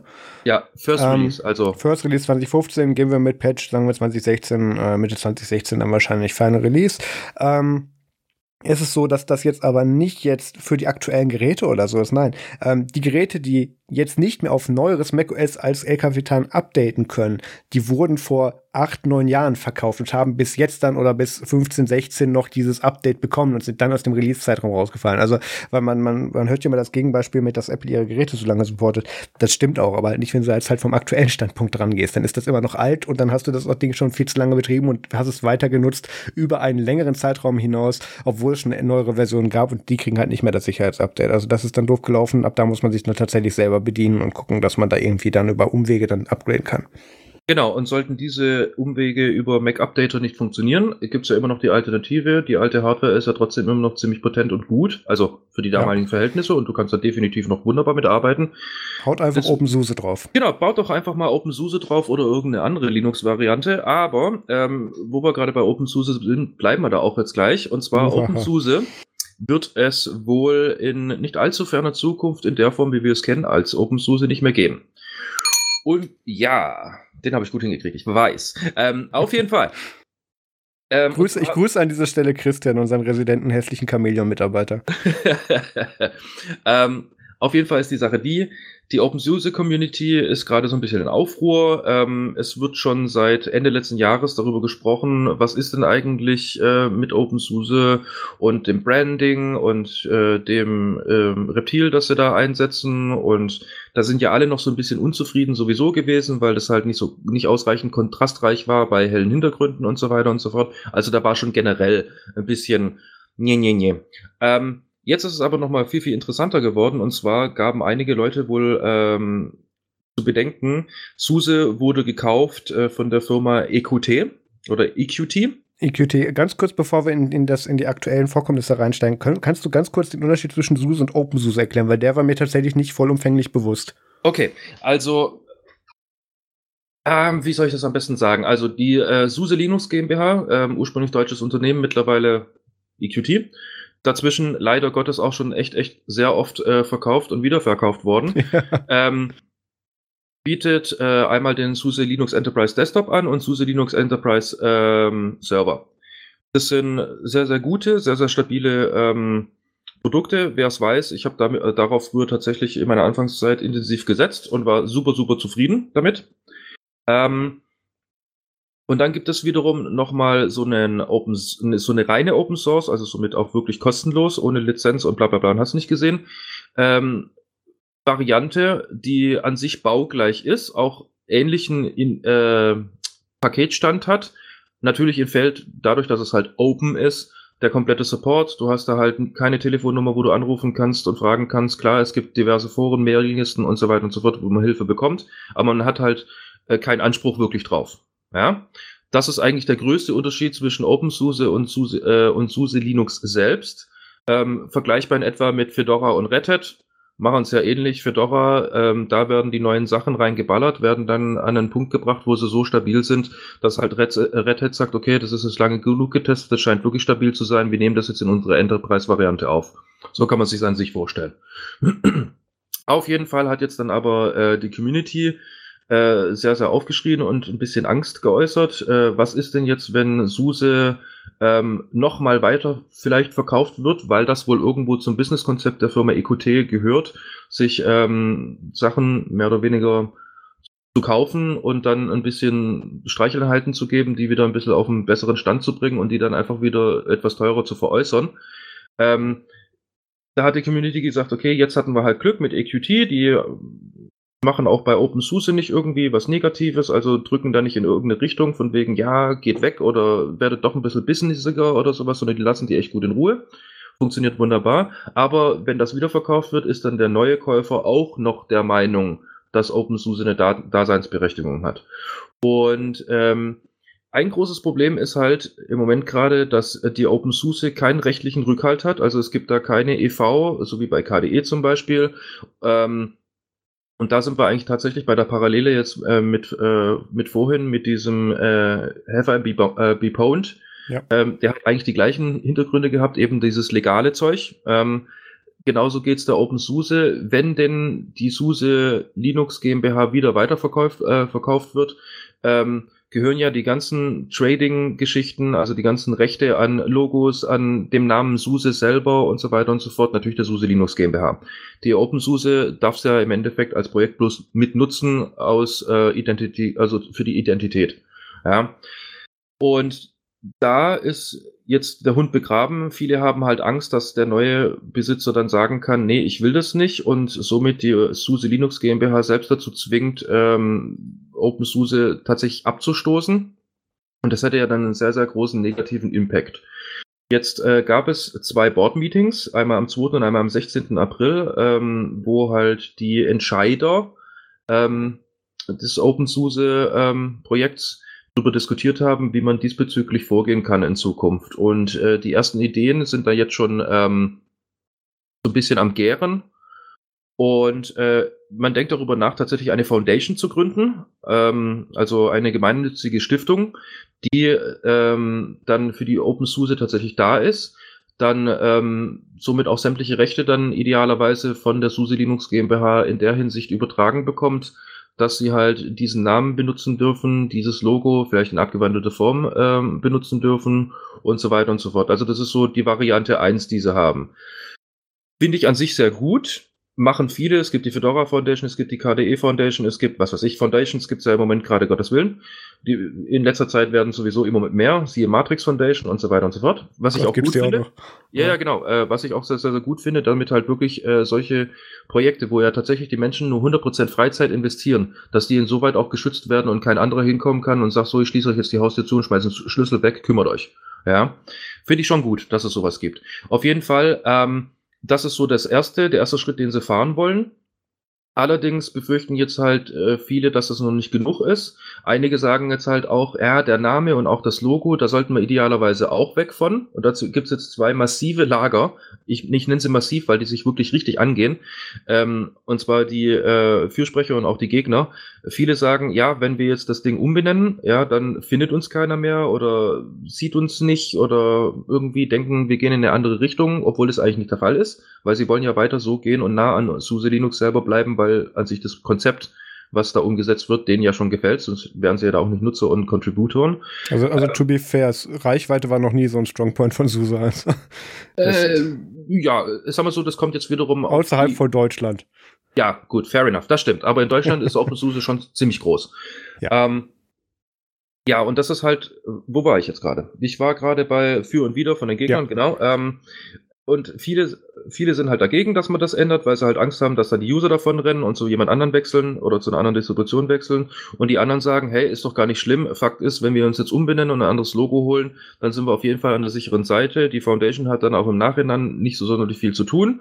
Ja, und wir können es ja so machen, dass wir dann trotzdem aber einen von der SUSE Linux als, äh, also von der GmbH, in der Foundation irgendwo mit reinpacken, der dann sozusagen für die Kommunikation zwischen dem eigentlichen Unternehmen und vor allem die Richtung, des, die das Unternehmen weiterverfolgt, ähm, mit dem offenen Projekt irgendwo da ist.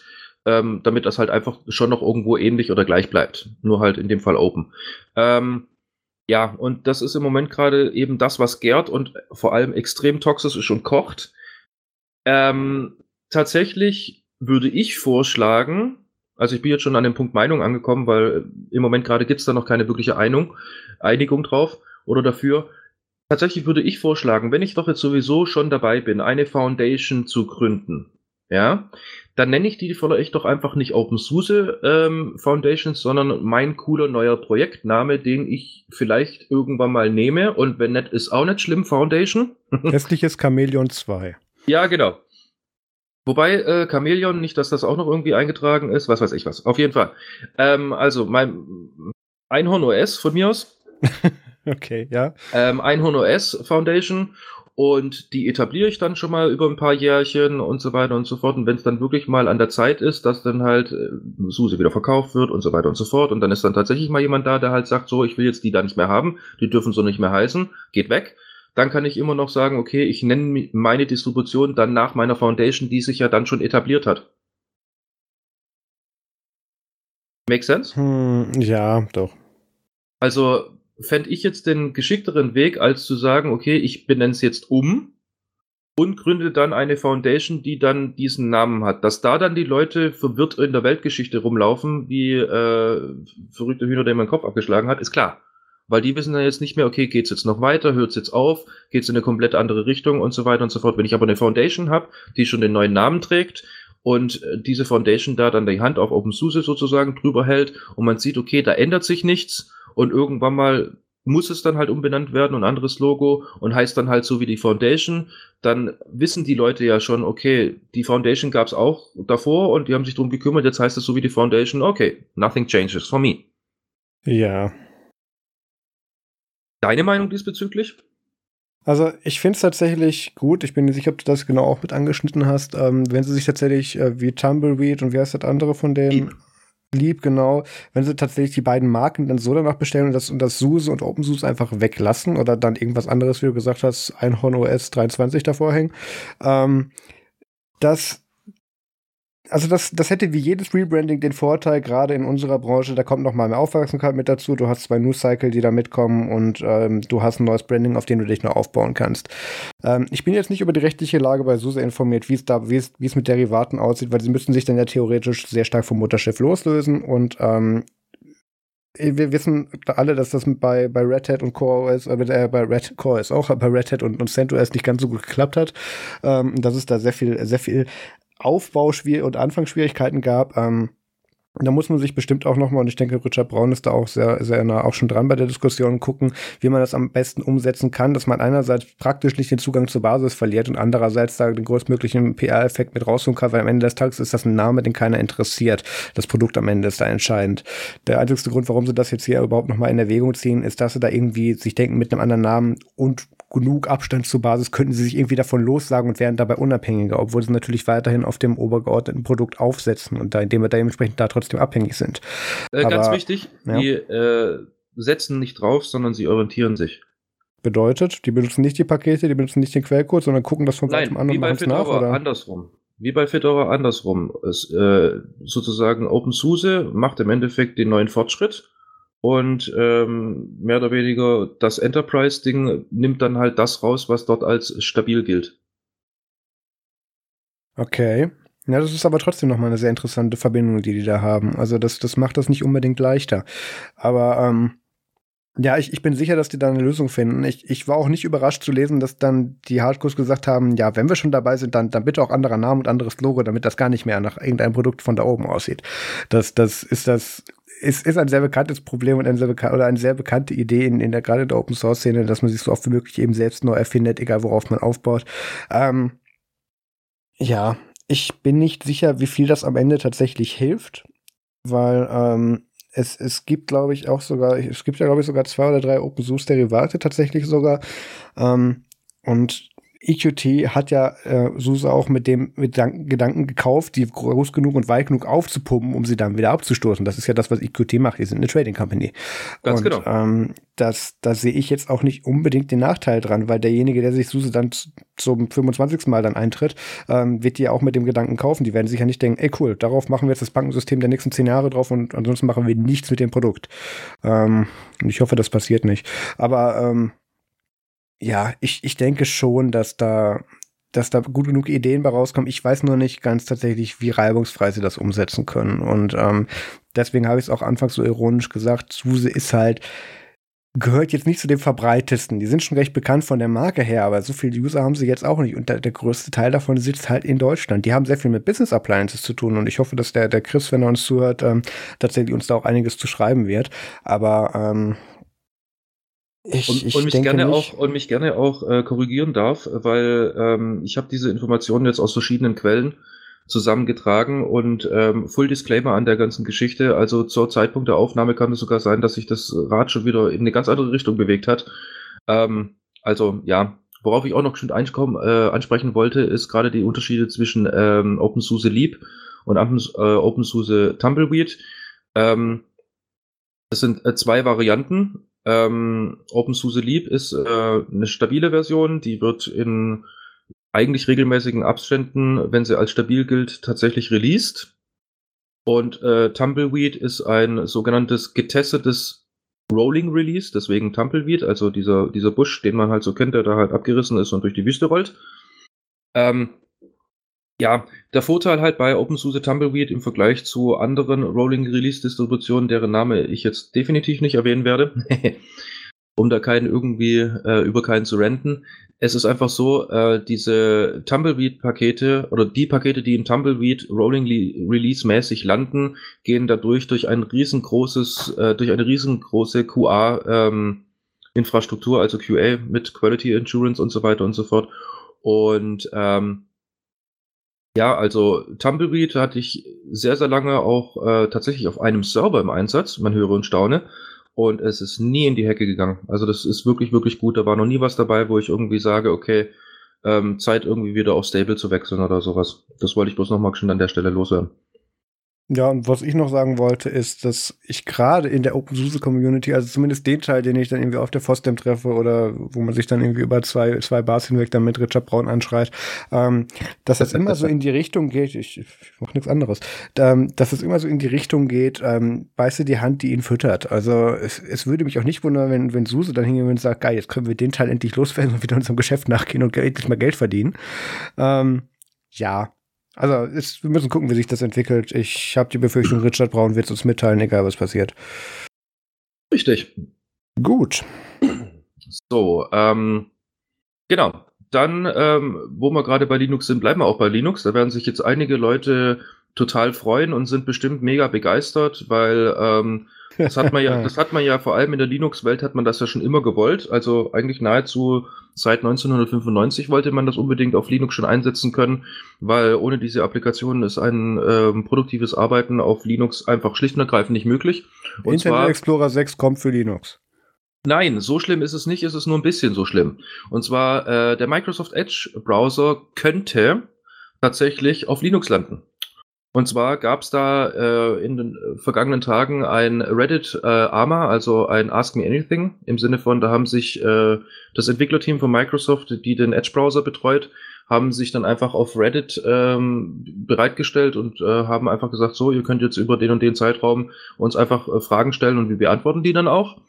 Und ähm, da ging es um, was weiß ich, hier ganz viel mit äh, Adblock ist es auch bei euch dann, wenn Chrome hier oder Google vorhat, in Chrome das und das zu ändern, betrifft euch das auch, aber das haben wir jetzt ja mehrfach schon durchexerziert, darauf will ich gleich hinaus. Viel interessanter war dann tatsächlich die äh, Erörterung von deren äh, Seite, ähm, dass sie sich durchaus vorstellen können und das sogar geplant haben, den Edge-Browser im späteren Verlauf auf Linux äh, zum Laufen zu bekommen bzw. anzubieten. Ja, im Moment gerade fokussieren sie sich, oh, wer hätte es gedacht, erstmal auf das Microsoft-Betriebssystem Windows. Ähm, und im zweiten Schritt dann auch so ein Stück weit auch schon eher so als äh, First, ähm, First Distro bzw. First OS dann auch ein Stück weit als ähm, kann man das so nennen? Ja, ich sage einfach mal als First OS auch auf das Mac OS, dass es da auf jeden Fall ähm, im Store landen wird. Ähm, die Betas gibt's ja schon. Äh, die Betas gibt's ja schon richtig. Haben aber, wie gesagt, im Aussicht gestellt, dass sobald sie das abgehandelt haben, dass sie dann ähm, auf jeden Fall zu einem späteren Zeitpunkt den Edge auch äh, für Linux anbieten werden. Und dann musste ich so lachen. Ich musste so lachen. Allerdings äh, sind sie noch nicht wirklich sicher, wie sie das überhaupt machen können, weil sie haben noch ganz viele Fragen zum, wie installiere ich das überhaupt, wie halte ich das up to date, wie synke ich meine User-Daten. Ja, also das hat ja auch davor noch nie jemand gemacht. Also bei Linux wird ja, gibt's ja gar keine Installer, also es gibt da keine Paketmanager zum Beispiel seit, keine Ahnung, 99 oder sowas, ähm, die dann auch gleich das Updaten übernehmen und du musst eigentlich bloß äh, deine App einmal paketieren und die dann halt, äh, sag ich mal, mit den richtigen Meta-Informationen äh, zur Verfügung stellen und die Distros ziehen sich dann oder sowas. Äh, gibt's alles nicht. Gibt's alles nicht. Also ich weiß nicht, war, also für mich klang das irgendwie so nach, ja, also mein Chef hat gesagt, ich soll das jetzt sagen, weil die Frage kam, aber so wirklich Bock drauf, mich damit auseinanderzusetzen, habe ich nicht. Oder wie siehst du das?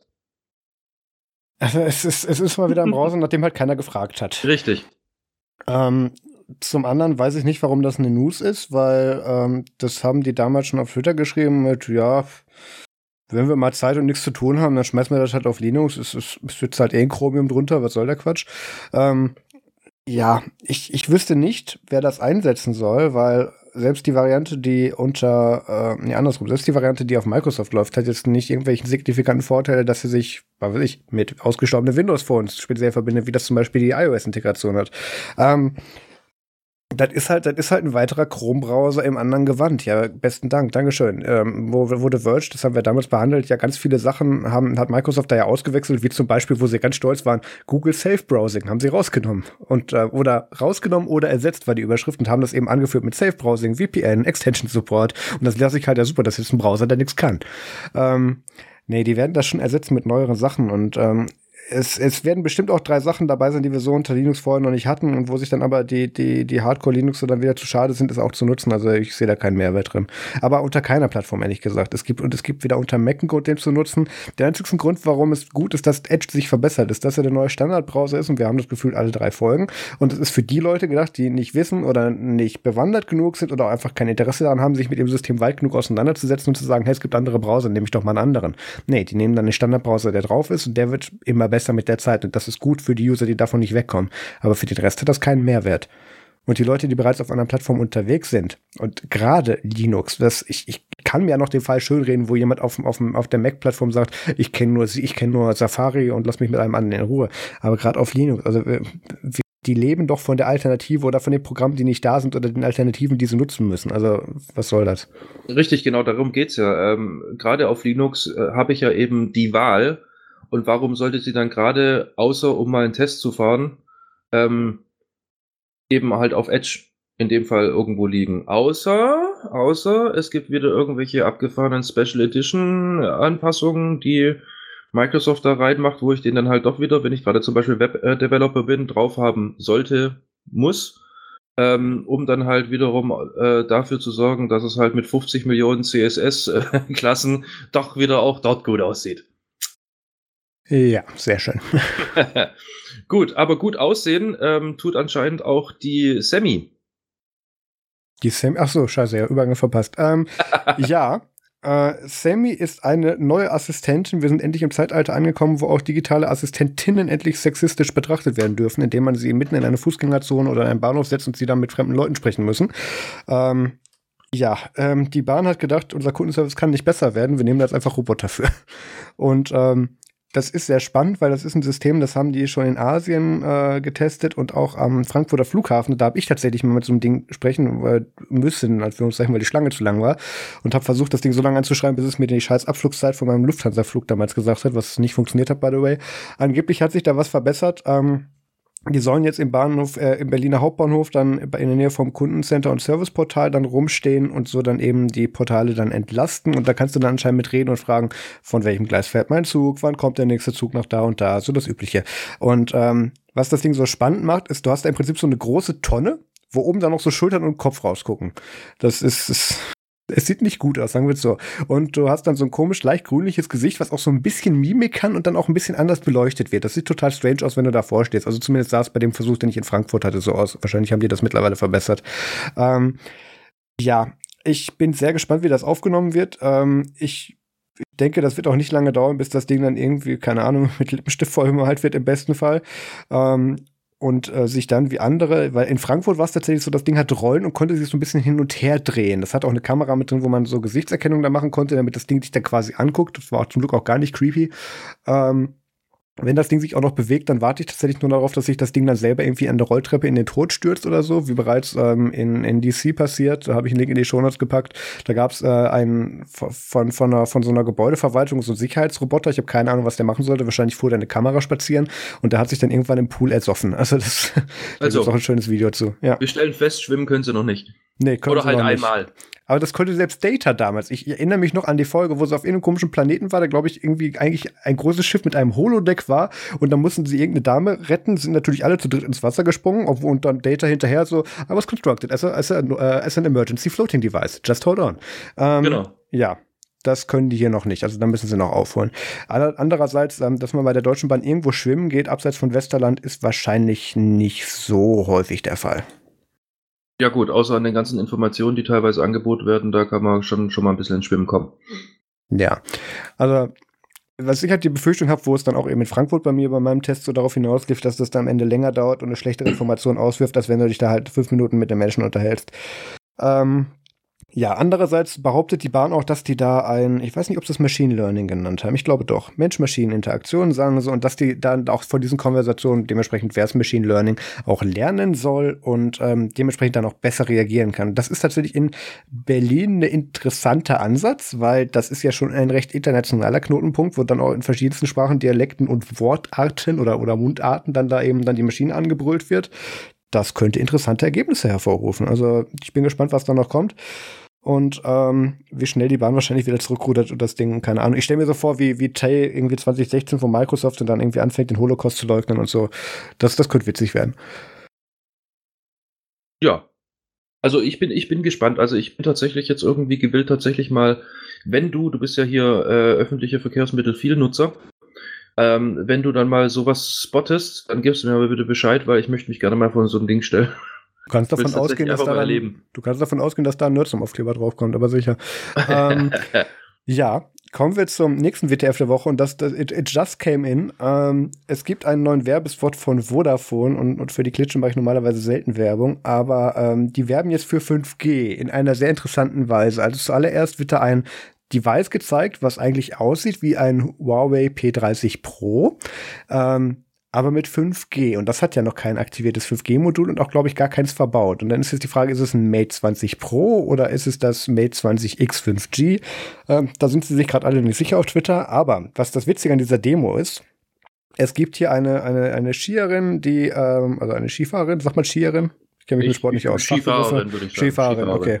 SkifahrerInnen. So, ähm, die ähm, blind ist und bei den Paralympics mitmacht und die fährt dann normalerweise die, die äh, Piste dann nur irgendwie in Begleitung runter oder hat dann eben einen Knopf im Ohr, wo dann gesagt wird, jetzt hier links, jetzt rechts. Ich, ich stelle mir das, also einerseits finde ich das super mutig, wenn man sich da oben hinstellt und da offensichtlich nichts sieht und dann da irgendwie mit 80 km/h einen Berg runterfährt oder wie schnell auch immer man da wird. Mhm. Und ähm, die 5G-Demo könnte nicht schlechter sein. Oder, oder, ja doch, sie war eigentlich ganz gut gemacht. Ähm, Sie haben da, äh, wie in dieses andere Dorf irgendwo in Hessen, glaube ich, dann so einen Funkkarren dann dahin gefahren, äh, wo ein 5G-Mast rausgefahren ist und dann hatte diese Piste dann halt mal für ein paar Tage 5G.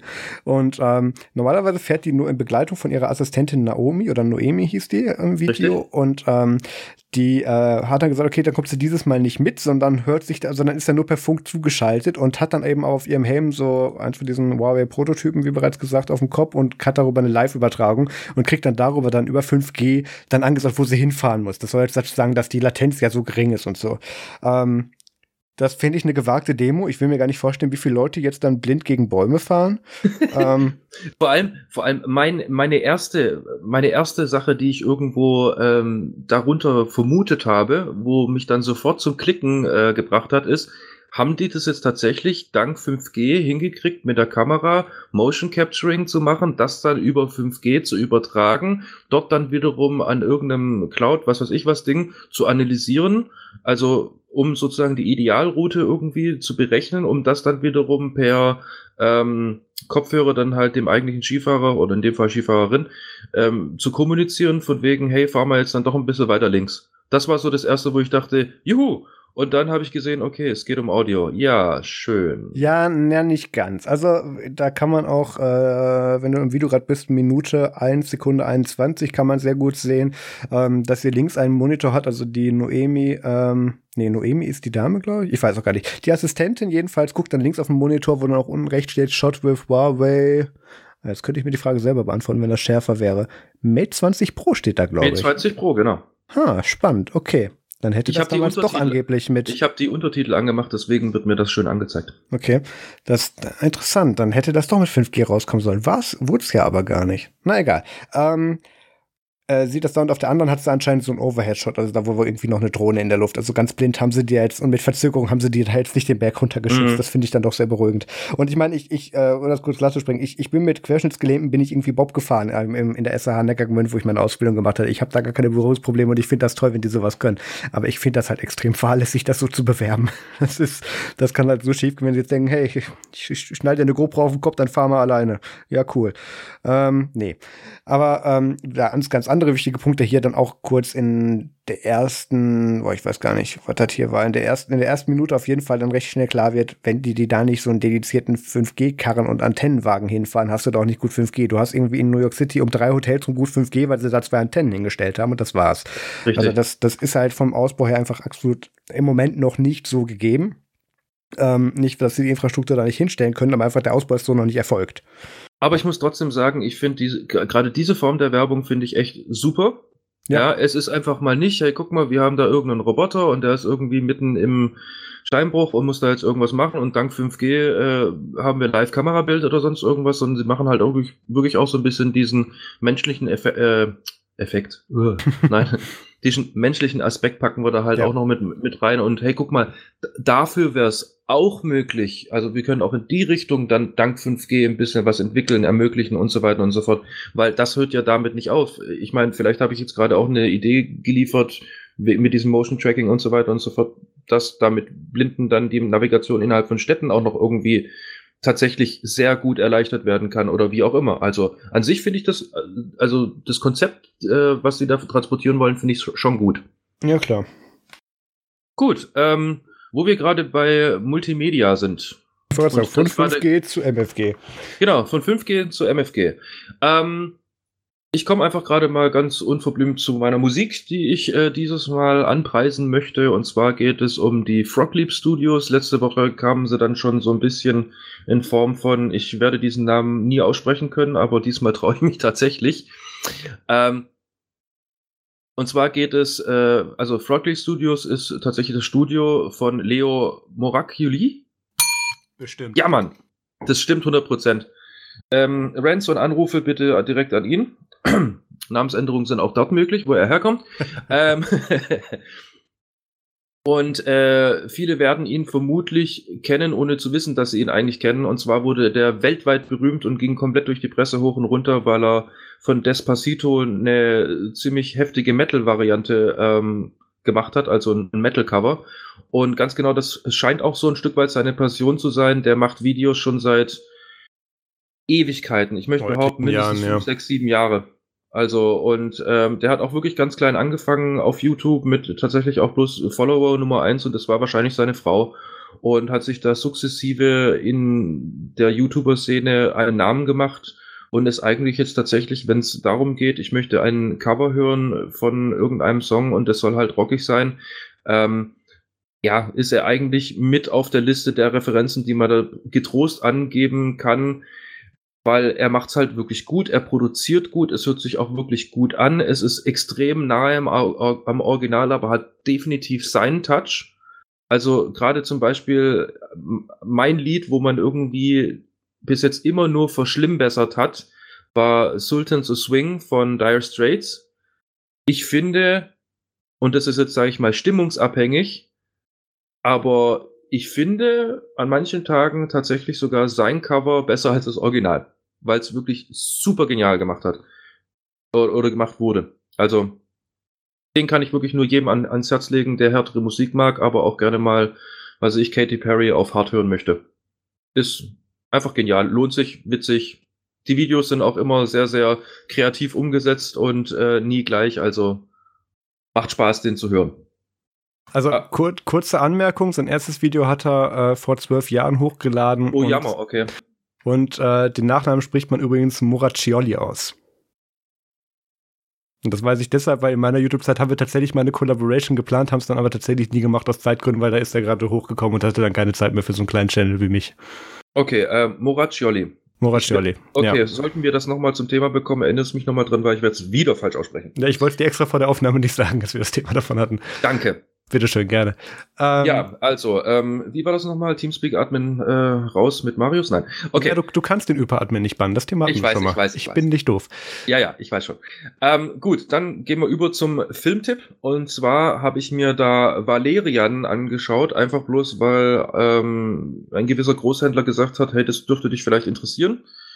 Ähm, ich habe da jetzt mit meinem Mauszeiger schon öfters mal drum rumgekringelt, aber habe dann irgendwie zwei Jugendliche gesehen, die irgendwie in, in spaciger Mission unterwegs sind und habe mir dann so ein bisschen die Kurzrezension äh, durchgelesen und da geht's wirklich so um ähm, zwei total junge Menschen, denen man eigentlich das, was sie tut, gar nicht wirklich zutraut. Und ähm, ja, die sind so ähm, Gesetzeshüter im, im Weltraum, also und ähm, haben da halt so ein paar Sachen zu bestreiten und äh, zu erledigen. Ich habe mich da irgendwie an diese Teenage-Spezialagenten, äh, Name vergessen, Dinger oh erinnert Gott. gefühlt am Anfang das, und dachte mir so, ich lasse die Finger einfach nur deshalb von, äh, davon, weil es mich halt dran äh, erinnert. Dann das ist aber auch schon super alt. Äh, äh, oh Gott, Kid Agents, irgendwie sowas war ja, das. Ja, genau, irgendwie sowas. Gott, oh und, oh Gott. 15 äh, Jahre her. Ja, gut, aber es gibt immer mal wieder irgendwo ein Revival, wo sowas irgendwie nie in die Kinos schafft, aber trotzdem auf DVD oder in dem Fall bei Streams landet. Deswegen, ich bin da schon ein paar Mal jetzt irgendwie durch Zufall draufgestoßen und war irgendwie spätestens nach Minute 10 wieder weg. Und aber, davor ja. hatte ich halt so ein bisschen Angst, aber als ich dann tatsächlich mal recherchiert habe und habe, also recherchiert im Sinne von, ich habe die, äh, ich habe draufgeklickt und habe tatsächlich mal gesehen, wer ist denn eigentlich dabei, haben mir natürlich die Namen absolut ganz genau gar nichts gesagt. Und dann Regie Luc Besson. Okay. Leon der Profi war legendär, ist legendär, einer meiner Lieblingsfilme. By the way, du meintest den Film Spy Kids. Spy Kids, danke, genau. Aus dem Jahr äh, 2001. War ich mit 15 Jahren her gar nicht so weit weg. Ja, richtig. Ähm, oh Gott, da gab's, da gab's, da gab's vier, drei Folgefilme von. Ja, richtig, richtig. Ähm, auf jeden Fall. Luc Besson, Regie, hm, mal gucken, mal gucken. Musste doch mal gucken. Und ich muss sagen, ich war tatsächlich positiv überrascht. Es ist ein ähm, bombastisches Special Effect Monster an Film. Die Story ist, ja, also schon an, also interessant gemacht. Ähm, auch die Inhalte, also wie soll ich sagen, also schon sehr, sehr kreativ. Aber an sich ist es halt wieder dieses übliche Gut gegen Böse. Aber ich habe mich super genial äh, unterhalten gefühlt. Es basiert tatsächlich auf einer Geschichte, die am 9. November 1967 erschienen ist in Form einer ähm, Science-Fiction-Comic-Serie. Und äh, Luc Besson hat die sich dann ähm, einfach mal als Basis genommen, um das dann umzusetzen. Und ähm, ja, also ich wurde tatsächlich nicht enttäuscht. Ich habe es dann tatsächlich so gemacht, bevor ich den Film dann wirklich angeklickt habe, habe ich mir die Comic-Serie mal angeschaut. Ähm, es ist nicht 100% wirklich dran, aber für das, was äh, hinter dieser Comicserie ist und was da transportiert werden soll, ist dieser Film absolut an der Story dran.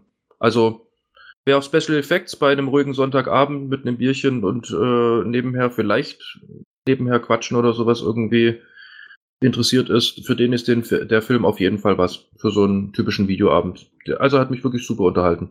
Ich habe den Film auch gesehen, äh, vor, vor Monaten, aber als der rauskam. Mhm. Und ähm, ich, ich, ich fand es sehr schade, weil so die Grundstory, das fängt ja irgendwie an mit, die entwickeln sich so weiter, treffen immer mehr Außerirdische, so war ja irgendwie die Story, ne? Ganz und dann genau. docken immer mehr, ja, okay, das war der Film, alles klar. Und ähm, ich habe mich dann gegen Mitte mehr so an Adobe After Effects Tutorial erinnert gefühlt, weil ich wusste genau, diese Szene kam jetzt nur zustande, damit sie diesen einen Special Effekt bringen konnten ähm, der dann so das Finale dieser Szene eingenommen hat. Und, und da, ab dem Moment konnte ich dann im Prinzip das Ding auf After Effects Spur dann im Prinzip auseinandernehmen und fühlte mich dann sehr gelangweilt, auch wenn die Story gar nicht so schlecht war. Ähm, aber tatsächlich, wenn ich das jetzt, wenn ich so nicht darauf geachtet hätte, das hat mir halt damals den Film kaputt gemacht, dann hätte ich den gut gefunden. Und meine absolute Lieblingskategorie sind ja immer deutsch adaptierte Filme oder die deutschen oder die deutschen Fassungen davon. Und das Ding heißt ja im, im Deutschen Valerian, die Stadt der tausend Planeten, aber heißt im Original Valerian City of Alpha. Also das ist äh, Wer sich das wieder ausgedacht hat. Ja, der Originaltitel, da reicht mein Französisch nicht. Aber dürfte ist wahrscheinlich aber näher was an ganz City of heißen. Alpha dran als Stadt der tausend Planeten. Mhm. Na gut. Ja gut, aber schöner Film ist definitiv was für den gemütlichen Abend, äh, hat mich super unterhalten. Je größer, also dadurch, dass halt viel mit Special Effects gearbeitet wird und so weiter und so fort, gilt ganz klar in dem Fall, je größer der Fernseher oder der Monitor, desto gut. Ja, und äh, wie ich eingehend äh, schon berichtet hatte, habe ich mich nochmal mit Spielen auseinandergesetzt, nachdem wir über die i3 gesprochen haben. Und äh, bin dann über Steam durch meine Library durchgestiefelt und habe gesehen, ich habe da irgendwann mal ein Spiel äh, erstanden. Irgendwann mal, keine Ahnung, Anfang 2018, weil es mal wieder irgendwie für 3,50 Euro zu kriegen war. Und ich habe einfach gedacht, ach komm, warum nicht? Die Summer ähm, Sale, welche Spiele werde ich denn in Zukunft auch nie spielen, aber möchte sie unbedingt in meiner Galerie haben. Nein, ich habe den ersten Teil gespielt den fand ich schon echt super witzig, super spannend, super lange. Also der hat mich sehr, sehr lange unterhalten. Und habe dann den zweiten auf der Wunschliste gehabt, habe gesagt, wohl, ich werde mir dann jetzt kaufen, wenn sobald er erscheint und werden dann auch spielen. Dazu kam es dann diese Woche. auch schon mal. ähm, gut. Ähm, äh, zwar nicht viel, aber es ist definitiv äh, sehr, sehr, sehr, sehr gut, äh, ein sehr, sehr guter zweiter Teil des ersten Teils. Ähm, es ist ein ähm, Weltraumspiel, wo man ein mu sogenanntes Mutterschiff hat und ähm, Sachen sammeln muss und gegen Piraten, daher auch der Name Space Pirates and Zombies, ähm, gegen Piraten und auch gegen Zombie-Schiffe, also alles sehr, sehr sci-fiig, ähm, kämpfen muss, um dann halt Punkte zu bekommen und Kohle und was weiß ich was für welche Erze und Zeug, was halt so im Weltraum unterwegs ist. Und damit kann man halt sein Mutterschiff immer erweitern und, grö äh, und größer machen und kriegt somit auch wiederum mehr Schiffe, die dann automatisiert für einen Dinge erledigen können, damit du halt äh, nicht die ganze Zeit bloß so Standardsachen wie transportiere Kohle vom Asteroiden zum Mutterschiff, mache es selber. Nein, das machen die dann irgendwann mal schön automatisch und super schön umgesetzt ist äh, Draufsicht in dem Fall. Erinnert vom Spielsystem her so ein bisschen an das gute alte Asteroids, bloß halt mit geiler Grafik. Und hat halt eben auch diesen City-Building-Faktor ähm, so ein Stück weit drin, eben weil du halt deine Raumbasis immer weiter, ähm, also Zeug anstöpseln kannst, also so wie Space Station Alpha zum Beispiel. ähm, ja, und hat mich tatsächlich jetzt schon diese Woche vier Stunden unterhalten und ich werde dieses Spiel tatsächlich auch weiterspielen. Gut, das war jetzt dann mal mein Game-Tipp und somit äh, hat Marius Zeit, auch mit Außerirdischen sich auseinanderzusetzen. Ähm, ja, jetzt nicht persönlich. Ich habe die Verlängerung über den Film genommen. Ähm, ich habe jetzt einfach mal zur Vorbereitung auf Men in Black International, der jetzt gerade ähm, am Donnerstag rauskommt tatsächlich, ähm, jetzt nochmal alle Men in Black Teile angeschaut. Ähm, und ich bin ja sehr gespannt tatsächlich, weil dieses Mal findet er ja nicht mit den, mit, ist er ja nicht mit Will Smith und äh, Gott, wie hieß der andere? Schon wieder vergessen, ähm, sondern dieses Mal findet er dann in der aktuellen Besetzung mit äh, Tessa Thompson und Chris Hemsworth statt und dann eben auch noch in Nebenrollen dann Liam Neeson und Emma Thompson und ich finde Tessa Thompson ja tatsächlich so toll, tatsächlich aus den, ha, wieder, wieder Crossover aus den, aus den Torfilmen und aus, aus äh, Westworld, was Pierre ja natürlich auf dem komplett Laufenden ist mit der aktuellen Staffel, ähm, sehr gut. Äh, ich bin bei Folge 7. Von welcher Staffel? Erste. Äh, die hatte zehn, Sta zehn Folgen, glaube ich, die erste Staffel. Richtig. Ja, halt uh, I, I, I, got stuff to do. Ja. Übrigens ist es Tommy Lee Jones. Ach, Tommy Lee Jones, natürlich. Ähm, genau, als Kay. Ähm, ja, ich, ich denke, das, das wird sehr witzig werden. Ich habe schon in, ich, ich muss mich ja jetzt, ich darf ja The Verge nicht mehr lesen, weil sonst spoilere ich mich wieder. Das ist ganz schrecklich. Die haben da keinen, der da offensichtlich sagt, nee, Spoiler, die mal nicht, lass die das mal selber gucken und bring das eine Woche später. Ähm, und darf jetzt, also es, es geht schon wieder los, dass ich auf Telegram mit Memes davon dann gespoilert werde. Also ich muss es mich dann demnächst mal ins Kino bewegen, damit ich diesen Film mal sehen kann. Oder ich telefoniere irgendwie ins Ausland und gucke mir das da an. Ähm, ja, bin ich sehr gespannt drauf und dazu Vorbereitung eben die ersten drei Teile Men in Black und ähm, der erste Men in Black Teil ist ja tatsächlich auch von, oh Gott, von wann war der? Ähm, der erste Film war, jetzt lässt mich Google gerade im Stich, weil er immer auf die anderen Filme verweist. Genau, der erste Men in Black war von 97 tatsächlich. Gottes und, Willen. Ja, ja, und, jetzt, und ich da hätte hatte der schon gut voll in die 2000er gepackt. Ja, und da hatte der aber schon richtig gute Effekte vor allem. Also gut, das, das, die, gut, wir haben damals hauptsächlich irgendwie mit grünen T-Shirts gearbeitet, aber das, das sah damals schon echt gut aus. Und dann der zweite war dann schon 2002 und dann der dritte haben sie sich ja Zeit gelassen, der kam dann erst 2012. Das war der, wo sie in die Vergangenheit reisen. Aber das war schon gut. Also das, das gefällt mir immer noch sehr. Ich mag Ähm, auch den Humor, ich mag, also ich mag so ziemlich eigentlich alles an dieser, nennen wir es jetzt mal Trilogie bisher. Ähm, also ich war bis jetzt immer ziemlich begeistert. Und egal, also mich hat keiner der Men in, äh, Men in Black Filme hat mich irgendwie enttäuscht. Ja, das was ich leider so von. Independence Day 2 nicht sagen kann. Ja, Beispiel. ja, jein. Also Independence Day ist schwierig, weil allein schon der erste so trashig war. Hm. Dafür fand ich, der, der, der zweite war nicht weniger trashig. Ich fand es dann so, so schön, dass sie jede Anekdote und jede Anspielung auf den ersten nochmal mitgenommen haben. Das fand ich so schön. Das ist wie wenn du die, ähm, die Expandables guckst. Das, die machen ja auch im Prinzip nur dann Anspielungen auf die Rollen, die sie in anderen Filmen haben.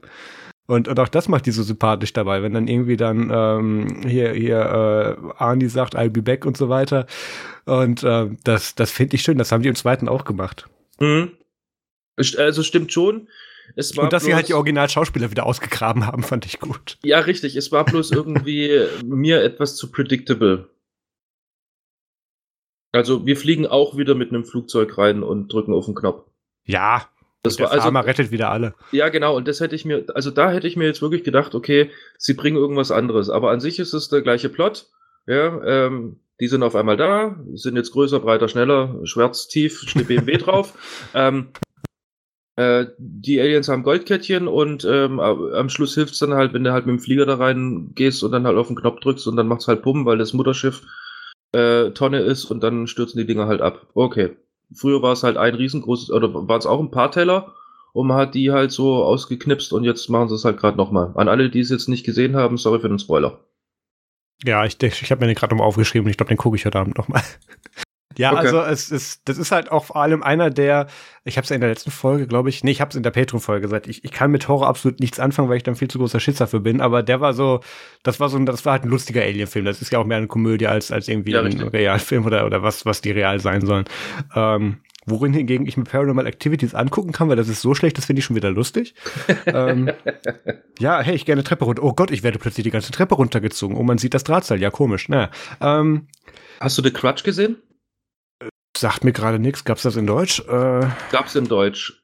Ähm, aber schau dir bitte die Original, ähm, Gott, Japanisch, Chinesisch, die, die Asia-Variante bitte mit, äh, also in Deutsch an. Ähm, aufgrund dessen, da gab's dann noch mal so eine Adaption aus Hollywood und die ist nicht so geil. Ja, aber apropos Japan, Elfenlied wollte ich mir auch mal wieder angucken, schon lange. Hm. Ha, ich glaube, ich habe heute Abend was zu tun. Gut, ähm, dann beenden wir das Ganze an dieser Stelle mal. Wir sind auch schon bald über eineinhalb Stunden äh, hinweg. Ähm, nächste Woche, ähm, weiß mir noch nicht, worüber wir reden. Wo wollte ich denn gerade hin? Ach genau, auf die Patreon-Folge wollte ich verweisen. Genau. Am Mittwoch kommt eine kleine Spezialfolge ähm, mit mir alleine, aber keine Sorge, ich, ich rede nicht vor mich hin. Ich habe ein genaues Thema, was ich mir vorgenommen habe, nämlich wir tun endlich mal nach äh, dann knapp 20 Folgen dieses Maru OS-Thema nochmal ausgraben und ich ähm, werde dann jetzt die Tage Maru OS nochmal auf meinem Nexus 5 installieren, auf meinem Nexus 7 ist es auch kompatibel und werde das nochmal eine Zeit lang testen. Ich will nicht versprechen, dass ich exklusiv darüber die Folge aufnehme, weil das, das ist einfach aus der Praxis, als ich das bewährt, das ist dann zu anstrengend und geht zu viel bei schief. Aber ähm, ich werde mir nochmal genau angucken und werde davon berichten, ähnlich wie wir das in der allerersten Folge, war das glaube ich, und in der zweiten Folge gemacht haben, über dieses iOS. Ähm, Richtig. Ja. nochmal der Hinweis, kauft es einfach nicht. Nee, lasst bleiben. Genau. Ja, und ähm, darüber reden wir dann am Mittwoch, beziehungsweise rede ich am Mittwoch und Pierre und ich hören uns. Nee, gar nicht wahr. Du bist nächste Folge nicht da, musst du noch richtig, sagen. Richtig, richtig, genau. Das wollte ich nämlich jetzt auch noch zur Ansprache Aha. bringen. Und zwar, nächste Folge werde ich äh, netterweise sehr, sehr kompetent vom Herr André Hahn ähm, vertreten, aufgrund dessen ich äh, habe tatsächlich einen massiven Anflug von Privatleben äh, bekommen und habe beschlossen, ich mache sowas wie Urlaub. Bezahlen Deswegen, wir dich nicht gut genug. Bitte? Bezahlen wir dich nicht gut genug. Ja, richtig. Also ich muss sagen, ich möchte eine Gehaltserhöhung. In Zukunft möchte ich zwei Gummibärchen statt eins. Ähm, okay. Nein, die Sache ist die, ähm, ich bin definitiv einfach an diesem Tag, weil ich den mitnehmen, äh, noch, noch mitnehmen werde, bin ich dann einfach nicht verfügbar. Ähm, aber dann in 14 Tagen geht es wie gewohnt dann mit Marius und mir weiter. Und ja, André wird das auf jeden Fall auch rocken. Bin ich absolut tiefenentspannt und sicher. Genau, das kriegen wir hin. Und ähm, die Folge da drauf ist ja auch, glaube ich, schon, warte mal, äh, nee, die Folge da drauf ist noch nicht die Typix, die ist dann in der, äh, in der ersten Juliwoche. Das wird auch spannend, wenn wir dann mal zusammen dann äh, uns gegenüber sitzen beim Aufnehmen. Das, das ist immer sehr weird. Okay, dann hören wir uns in einer Woche wieder. Ähm, dann mit dem André, wie schon vorher gesagt. Und auch an dieser Stelle, André, nochmal deine Erinnerung für deinen Kalender. Ab nächste Woche oder nächste Woche reden wir miteinander in einem Podcast. Und, und es ist nicht der Samstag der 22., sondern der Sonntag der 23. Genau, weil am Samstag bin ich bei Ed Sheeran live in Concert. Ähm, da wird das mit dem Aufnehmen ein bisschen schwierig. Gut, wir hören uns in einer Woche wieder. Macht's gut, bis nächstes Mal. Tschüss. Tschüss.